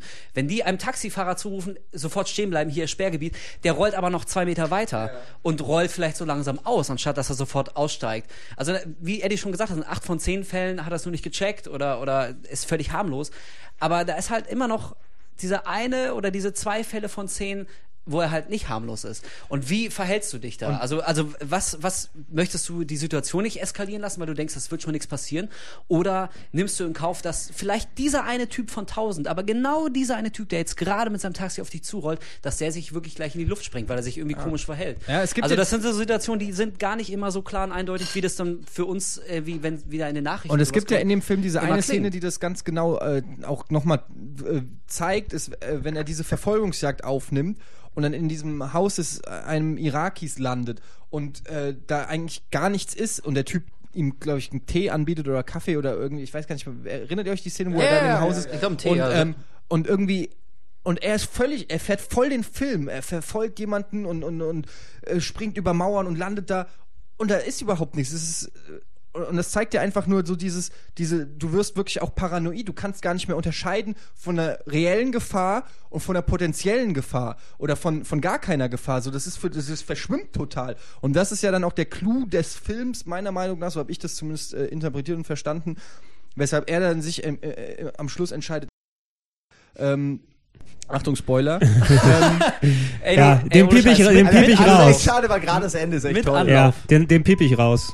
Ja, okay. Ja. Ich habe gerade. Das ist ja gerade, weil Bi Ja, Exakt. Wie, wie, ja, aber man muss ja auch irgendwie drüber reden, ja aber warum ich der glaub, Film Ja. besonders ist. Ja, aber man, da, aber da sollte das hab Ende nicht dazugehören. Ja gut, okay, dann äh, macht da Piep. Ich rede nicht weiter über Hurt Locker. Wir haben jetzt, glaube ich, auch genug über die zehn Kandidaten Nee, geredet. dann haben wir auch will eine Sache noch sagen. Pinkelpause. Filmfehler. Ich muss auch okay, pinkeln. Nee wir, nee, wir beenden das gleich Ja, hier. aber warte, darf ich noch eine Sache sagen? Hört locker? Die Jetzt? letzte Sache. Okay, Allerletzte. die letzte. Allerletzte. Eine Sache, die ich echt uncool fand, muss ich ganz ehrlich sagen. Ist die einzige Sache, die mir bei Hört locker richtig, die ich echt scheiße fand. Also irgendwie, vielleicht weiß ich zu wenig vom Bomben. Das kann auch sein. Aber da gibt es eine Szene. Ich weiß, glaub ich, weißt was du genau, sagen was ich meine. Ja, ja. da gibt es diese Szene. Du musst dir vorstellen, diese Amateurbomben bestehen aus irgendeiner Hülse, einer großen Metallhülse, die richtig groß ist und da drin ist dann irgendwie das Metall, äh, die, die Explosionssachen, Kabel führen da rein und das ist alles. Die Kabel sind die Sachen, die man besser nicht berührt, weil die lösen das alles aus. Und dann ist da diese Szene, wo der Typ merkt, okay, ich bin umgeben, also jetzt auch äh, da spoiler ich jetzt, weiß ich nicht, ist ja egal. Das ist jetzt Nein, keine ist nicht große, egal. Nein, das ist jetzt keine Spoiler-Szene wirklich. Es geht einfach darum, dass der Typ umgeben ist von Bomben und die anhand dieses, dieser Kabel, die da reinführen, hochzieht und quasi so dran an, an den kompletten Kabelstrang, wo alle Bomben, die losgehen können, hängen, die zieht er nach oben und reißt so, merkt so, es ist ein schönes Bild, aber es ist offensichtlich nur für die Kamera gemacht, das Bild. Zieht so die ganzen Bomben um sich herum und merkt, ich sitze in Bomben. Äh, und das ist so eine dumme Szene, weil das würde keiner machen. Das ist so bescheuert, das gibt nicht mehr. Wie willst du an Drähten Metalldinger, die auch richtig schwer sind, auch noch ziehen, ohne dass die abreißen und die Bomben in die Luft gehen? Das ist kein Bombenentschärfer auf der fucking Welt würde das machen. Das ist so Nein, dumm, aber- dass aber- es mich wütend gemacht hat. Das stimmt, aber er ist ja derjenige mit dieser nicht, gar nicht mal so unterschwelligen Todessehnsucht. Das stimmt. Deswegen, er begibt sich ja immer mit voller Absicht in Gefahr. okay, und, aber das und fand zieht ich hier die krassesten. Sachen ab, ohne Helm, ohne Schutzanzug. Wie du, ne, zieht da die Bomben am Kabel hoch, ist ihm alles Aber scheiße. das geht doch gar nicht. Das Ich glaube hab, ich, ich hab, nicht. davon habe Naja, ich jetzt keine. Ich habe aber, aber das nee, sind aber dünne Kabel, die halten doch nicht so ein dicke Ja, Metall aber das und ist- auch noch sechs vielleicht sind davon das, oder so. sind das dicke, Ich dünne glaube, das ist Kabel. aber Okay. auch irrelevant. Ich sehe Baumarkt dicke, dünne Dick, Kabel. dicke Kabel für 20 Bomben Meter. zum Hochziehen. Relativ, glaube ich, aber irrelevant, ob der Film den Oscar gewinnt oder nicht an dieser Szene. Aufgrund dieser Szene Wobei ich kann hab- er ihn nicht gewinnen. Ich habe allerdings gelesen von äh, auf äh, der IMDb, viele, viele ehemalige Irak-Soldaten haben sich echt beschwert, dass der Film überhaupt nicht genau wäre. Also in einer Szene fährt ein Ham Humvee alleine durch die Stadt und meinen sie, das würde nie im Leben passieren, dass ein einzelner Humvee irgendwo lang fährt. Und also das sind so Sachen, ähm, ich glaube, da haben sie sich die eine oder andere Freiheit mal rausgenommen, Ja, ich der aber. Film ist ja auch keine Dokumentation, Eben, sondern vor dem ein Hintergrund, Actionfilm. Also primär soll ja erstmal noch äh, ein Film zu Ende gebracht und eine Geschichte erzählt werden. Und äh, da verzeih ich dann so kleine Ungenauigkeiten. Okay, dann Ich mal sagen, würde ich sagen, nee, es reicht. Ist gleich, ich ich. bin ja. ans Fenster gegangen, hab gebrüllt, nein! So ungefähr. Nackt wieder? Ja, ja, es war nachts so nackt. Dann, lass, dann lass uns, bevor wir, also wenn wir jetzt eine Pause machen, glaube ich, kommen wir auch nicht mehr zusammen. Dann machen wir das nochmal. Also machen wir keine Pause. Nee, wir machen, wir machen das jetzt drei Minuten fertig und dann ist es vorbei. Das klappt doch nie. Äh, doch, doch, das funktioniert schon. Ähm, Ey, wir lass uns jetzt über 15 Minuten machen, haben wir genau zwei Stunden. die, äh, wir, nee, Ach nee, ja, wir sind ja schon bei. Oh, wir sind bei zweieinhalb. ach du Nein. Scheiße. Genau, drei Stunden haben Ach wir du. Äh, Alter. zweieinhalb werden wir dann. Ähm, Jetzt sag da, was. da schneide ich raus. glaub- Also, wir haben über die zehn Filme gequatscht. Lass uns mal kurz. Ähm, wen würdet ihr jetzt äh, denken von diesen zehn Filmen, wer hat am ehesten die Chance zu gewinnen? Also jetzt nicht unbedingt persönlicher Favorit, sondern wer würde eurer Meinung nach wirklich am Ende die Statue dann Machen wir mal kriegen? Um so. Ja, Gut. sofort Ja. anfangen, Gregor. Okay, The Hurt Locker, würde ich sagen. Echt? Oh, überrascht mich. Also ich glaube auf äh, Avatar schon, ja. Ich glaube auch Avatar, weil ich wirklich glaube, dass die Academy in dem Fall echt so klug sein sollte und eine politisch äh, kluge Entscheidung fällen sollte und Avatar auszeichnen. Ich glaube auch Avatar gewinnt. Mhm. Aber ansonsten hätte ich jetzt auch gesagt, hört locker, muss ich dir zugeben, aber recht geben. Also ich glaube, man kann sagen, es wird kaum so jemand eine Chance haben. Weder District 9 noch Inglourious Basterds. Ah, District noch 9 auf keinen Fall, das, das glaube ich nicht. Das ist, nee, nee, also die sind auch eher nominiert, so weil man halt die 10 voll. Ey, und auch Blindside, also ich habe ihn ja nicht gesehen, deswegen ich will mich hier nicht zu weit aus dem Fenster äh, lehnen, aber nach dem, was du erzählt hast, Eddie, ne, Blindside, haben wir, glaube ich, alle einen relativ Precious, genauen Eindruck. glaube ich, hat auch gute Chancen. Echt? Wirklich? Echt? Ich glaube schon. Ich glaube, Ey, dass aber- äh, Ey, ich weiß nicht, also wenn in diesem Jahr wirklich ein Film wie, wie Precious oder auch Blindside gewinnen sollte, dann verspielt der Oscar für mich noch mehr an, an Glaubwürdigkeit, weil wirklich bei aller Liebe, aber wir haben ja schon echt auseinandergelegt, warum wir glauben, dass vielleicht diesmal was anderes gewinnen sollte als diese todsicheren Oscar-Kandidaten, bei denen man so ein bisschen bedrückt dann nach Hause geht. Eben. Ist ja nicht umsonst, dass sie zehn Also Kandidaten dieses machen. Jahr echt bitte mal, mal echt Mut zu anderen Entscheidungen und, und mal auch, auch den, den Spaß an dieser Kunstform Kino vielleicht auch mal wieder auszeichnen. Und Das nicht ist ein ein, schönes Fazit, ja. ja, finde ich schon. Deswegen bin ich schwer dafür, dass Avatar gewinnt. Ja, das werden wir ja spätestens in drei Tagen oder einer halben Nacht ungefähr sehen. Ja, genau. Und Im ihr solltet euch den natürlich vorher anhören, den. Podcast, damit ihr völlig informiert seid. Exakt. Und nachher hören, äh, ob wir auch überhaupt richtig lagen mit dem ganzen Scheiß. Tun, tun wir. Ja, es ist nämlich zeitlos bestimmt, dass man sich auch anhören kann, wenn die Oscars schon längst vorbei sind. Ja, ja, natürlich. Ja, ja, klar, das ist Nein, ein doch, wenn man was über Filme wissen will, dann ja. Eddie, ähm, wollen wir noch mal kurz die drei, vier besten Kategorien noch mal kurz gucken, wer dann nominiert dort ist? Okay, ich lese mal, Ganz kurz. ich lese Ja, mal ich vor. äh, verabschiede Äh, mich dann. Ja, Ach Fab- schon. Ach, wolltet ihr noch? Ich dachte, wir sind am Oh. Ende. Ich muss tierisch äh, Wasser lassen. Ich- ja, jetzt zwei Minuten hältst du noch aus. So. Ja, sollen wir noch Also, mal. Ich muss aber auch. Äh, Beste, ich auch. Beste Regie. dann gehen wir zusammen, okay?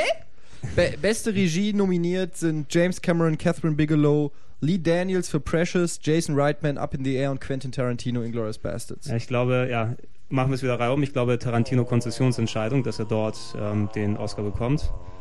Ich weiß es nicht, aber ich hoffe es. Wie- Ich behaupte einfach, er äh, wäre mein, mein Favorite, äh, weil ich dann, ja, vielleicht hört es die Academy und entscheidet sich noch um. War da jetzt Hurt Locker dabei? Beste Regie? Ja. Dann, glaube ich, ähm, gewinnt Hurt Locker. Ja, glaube ich auch.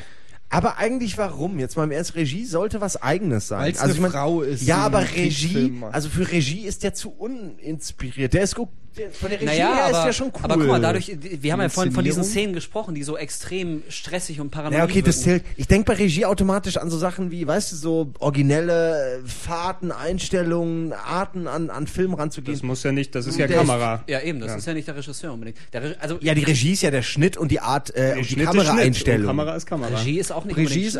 Ja, aber letztendlich, wenn man es doch runterbricht, ist doch Regie genau Ja. das. Was ist denn dann Regie? Regie ist schon auch die Anweisung für den Genau. Regie, du als Ja, Regisseur sagst, ey, die Re- Szene mach- wir jetzt irgendwie, das machen wir jetzt bitte nochmal, das kam jetzt nicht cool rüber. Ja, ja, klar, aber natürlich entscheidet der Regisseur auch, welche Einstellung und was, äh, ob es ein Ja, hat Close-Up ist oder, oder keiner Ja, oder der eine hat ja Fahrt so, oder aber so. so ein Chef, äh, der hat ja auch so einen Chefkameramann. Also der kümmert sich dann primär um die schönen Kompositionen. Der Regisseur und so. sagt, der er Regisseur sagt, vorstellt und dann hat er Leute, die es ausführen. Ja. Und, Er gibt äh, quasi die Richtung genau. vor, aber er, er bestimmt jetzt nicht jede einzelne Einstellung, sonst wird ein Film ja, wird er fürs Dreh nochmal zehn Jahre dauern. Also hat bei Hurt Locker einer gesagt, pass auf, zieh an dem Strang jetzt mal alle sechs Ja, Bomben genau. nach oben. Ja, nee, dann, dann will ich nicht, dass der... Also ich das war glaube, Teil des Drehbuchs, aber sie glaube, ja. das für die Ah, so findet ihr immer einen Weg, hä? Bist du Regisseur oder was? die Chance hat. Ähm, Tarantino würde ich auf jeden Fall auch gönnen. James Cameron könnte ich auch mitleben. Ähm, einer von den dreien vielleicht, ja, wird's wohl machen. Ähm, dann gibt's bester Hauptdarsteller, nominiert Jeff Bridges für Crazy Heart, Ja, für den George. Clooney, Up in the Air, Colin Firth für A Single Man, Morgan Freeman für Invictus, äh, unbezwungen auf Deutsch, und Jeremy Renner für Tödliches Kommando The Hurt Locker. Ja, Jeff Bridges. Jeremy eindeutig. Renner in Hotla- Hur- Hurlander war auch echt sehr gut. Aber äh, Crazy Heart habe ich auch gesehen. Ich fand ihn absolut geil. Ich stehe auch total auf Jeff Bridges und ich finde, der verdient fucking nochmal endlich seinen nächsten Oscar. Okay, ich bin der Mann hat uns so viel Freude bereitet. Ja, der Dude, Mit Big ey. Lebowski eigentlich, da, hat er dafür keinen Oscar gekriegt? Nein, war natürlich nicht mal, nicht mal Nee, nee, nee. Nicht mal ansatzweise nominiert. mehr eine Erwähnung, gell? Und Es ich meine, und, und jetzt spielt er echt diesen abgehalfterten Country Star, äh, Country Star in Crazy Heart, macht das echt sehr, sehr, sehr, sehr gut. Er ist wirklich diese Figur. Und ich ja, finde, das er hat Mickey Rourke ja auch nichts gebracht. Weißt du, also Nee, du hat- das gut spielt, hat so hat er hat's auch verdient. gebracht, ja. Das ist, ey, The Dude Abides. Lieber, lieber sowas, so ein kleiner Film wie Crazy Heart, der, dessen Hauptdarsteller absolut brillant ist, als, äh, weiß nicht, der 500. Betroffenheits-Tom Hanks-Film. wo Hat er nicht auch traurig den, in die er hat ja auch den Golden Globe bekommen, glaube ich, dafür, ne? Tom Hanks? Hate, Haterade. Ja, ist, ist so das beste Beispiel dafür. Dann machen wir den Hanks-Cast bald, nur mit Wolf alleine. Ich glaube, ich bin noch der Okay, wir Einzige, machen weiter, weil wir müssen alle weiter. auf die Ja. Toilette. Beste Hauptdarstellerin, Sandra Bullock für Blindside, Helen Mirren für Ein russischer Sommer, The Last Station, Carrie Mulligan für An Education, Gabriel Bitte? Sidibe Sid, Für Sidi- Precious. Sidib für Precious, Meryl Streep für Julie und Julia. Äh, ich habe leider nur Blindside gesehen, deshalb kann ich da eigentlich nicht viel zu sagen. Kann man jetzt ganz kurz dazu sagen, äh, kleine Faktenbremse äh, Bremse hier. Äh, 16. Nominierung für Meryl Streep jetzt schon. Ey, also das ist schon eine die Menge. Frau, Das ist krass. Ich Also- finde ist auch echt gut. also ich hatte weniger geil. Sex als sie Oscar-Nominierung. Das stimmt. 16 Mal? Ich sag ja weniger. Aber, ich hatte ähm, weniger. Ich das muss drin man Das lassen? schauen wir heute Abend nochmal. Ich habe Meryl Streep zum Beispiel dieses Jahr oder das zuletzt nur in It's Complicated gesehen und da war sie auch einfach gut. Also die ist wirklich eine, ich glaube, die ist wirklich so natural. Das ist schon fast langweilig, wenn Meryl Streep, Ja, du bist wenn zu Meryl gut. Streep mitmacht, weil okay, wir wissen's, du kannst einfach saugut schauspielen und egal welche Rolle, das wirkt immer realistisch und authentisch, wenn du es machst. Deshalb klar, ich wette, ich habe den Film jetzt noch nicht gesehen. Ich weiß nur, dass Tarantino ihn zu seinen Top äh, 8 des Jahres oder so gewählt hat, Julie und Julia, obwohl es da um zwei Frauen geht, die kochen. Ich habe ihn selber noch nicht gesehen, ähm, glaub aber, dass der nicht unverdient wäre, aber ich kann dazu nichts sagen. Sandra Bullock hätte ihn auch verdient, hat auch gut gespielt. Die anderen habe ich nicht gesehen. Ich glaube, Ja. Ich hab, äh, davon habe ich, glaube ich, echt nur Precious gesehen. Die fand ich auch sehr gut. Die Hauptdarstellerin, deren Name ich auch nicht aussprechen kann. Äh, ich glaube aber nicht, dass sie es macht. Also ich, da könnte ich mir echt vorstellen, dass es irgendwie echt Sandra Bullock wird, um so ein bisschen, Denke ich, denke ich mal auch. um so ein bisschen so ver versöhnlich hier kommen, Sandra Bullock, hast mal was Gutes gemacht. Könnte ich mir tatsächlich auch mit. vorstellen, ja. Finde ich aber auch, weil ich den Film nicht gesehen habe, fände ich das dann wahrscheinlich auch okay, wird sie schon verdient haben, äh, habe ich aber jetzt keine, keine beson keinen besonderen Bezug zu. Von daher, Ja. er gibt Sandra Bullock und meinetwegen. Gut, nächste Kategorie. Bester Nebendarsteller Matt Damon für Invictus, äh, Woody Harrelson für The Messenger, Christopher Plummer für ein russischer Sommer, Stanley Tucci für In meinem Himmel Lovely Bones und Christoph Waltz für Inglourious Bastards. Ja, da ist, Tja, aber, da ist äh, aber alles klar, oder? Christoph Waltz, Christoph Waltz, Ja, Christoph Waltz, ja, weiter. Nächste Kategorie. Beste Kategorie. Nebendarstellerin Penelope Cruz für Nine, Vera Farmiga für Up in the Air, Maggie Gyllenhaal für Crazy Heart, Anna Kendrick für Up in the Air und Monique für Precious. Da würde ich fast, äh, Monique, äh, die, die hat mich wirklich beeindruckt. im Du meinst, Film, dass sie bei. Charm School mit ihrem Oscar dann dort herumläuft Und da- in der nächsten Staffel und, Und, da, da war sie noch haut? so wohlerzogen und hat sich so fein ausgedrückt. Und Precious flucht und prügelt und säuft die in einer Tour, die alte Assi-Bratze. Fand ich sehr gut, aber äh, ich habe irgendwie das Gefühl, dass es Maggie Gyllenhaal wird. Auch verdient, es ist auch eine sehr, sehr gute und auch in Crazy Heart ist sie echt wieder fantastisch. Ich sehe die einfach gern. Da geht mir immer ein bisschen das Herz auf, wenn ich die sehe. Ich finde die, ich finde die äh, echt gut. Also- und äh, sie hat es irgendwie auch verdient und ich habe irgendwie das Gefühl, dass, dass sie diesmal mit der Trophäe nach Hause geht. Ich glaube schon. Also ich fand Anna Kendrick in Up in the Air ganz gut, als die ähm, Ach, war das die Junge, die, die junge? Assistentin fand ich schon gut gespielt, so wie die darüber Ja. kommt, so diese äh, über ehrgeizige, ein bisschen naive und arrogante, fand ich schon gut. Ähm, Penelope Cruz habe ich nicht gesehen in Nein, kann ich mir schon vorstellen, dass, Ja, die, dass die auch gut Mhm. ist. Vera Farmiga in Up in the Air fand ich jetzt nicht so besonders. Das war Maggie sein Gyllenhaal- Love Interest. Ja, ne? genau. Ja. Maggie. Gyllenhaal in Crazy Heart habe ich nicht gesehen, Monique habe ich auch nicht gesehen. Ja, Maggie Gyllenhaal würde ich sagen. Da enthalte ich mich. Äh, da weiß ich zu wenig. So, das sind, glaube ich, die, die wichtigsten. Äh, Das sind die, glaub ja. wollt ihr noch besser Dokumentarfilm oder bester Schnitt? Äh, nein. Nee, aber ich äh, hoffe auch, ähm, Beste Kostüme. nein, ich hoffe, dass das Weiße Band für den besten ausländischen Film auch noch gewinnt. Stimmt. Der, weil der echt Die deutsche sehr, Fahne sehr, hochhalten. Sehr, sehr gut ist. Und Michael Haneke ist auch echt ein guter. Der, der macht so wirklich äh, sehr anspruchsvolles Kunstkino bei Zeiten.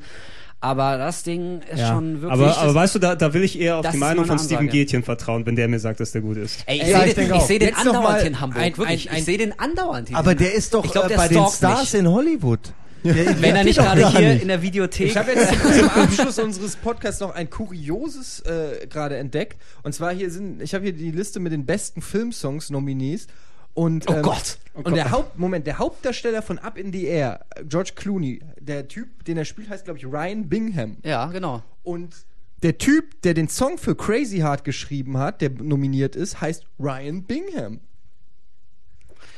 Finde Zufall? Ich, ich finde übrigens auch, dass dieser Song auch gewinnen sollte. Aber ist das, nicht, ist das nicht abgefahren, dass einer der Hauptcharaktere und einer, der was, für den Oscar nominiert was ist denn wird, noch alles als bester Song nominiert? Take It All von äh, in Nine von Maury Jeston, Loin de Paname, Paris 36, Ja, Rainer- den fand ich nicht so gut. Da fand ich das davor besser. Das Flüssig er das auch vorträgt. Down in, Olo, Orle Down in Orleans, Küss den Frosch Ugh.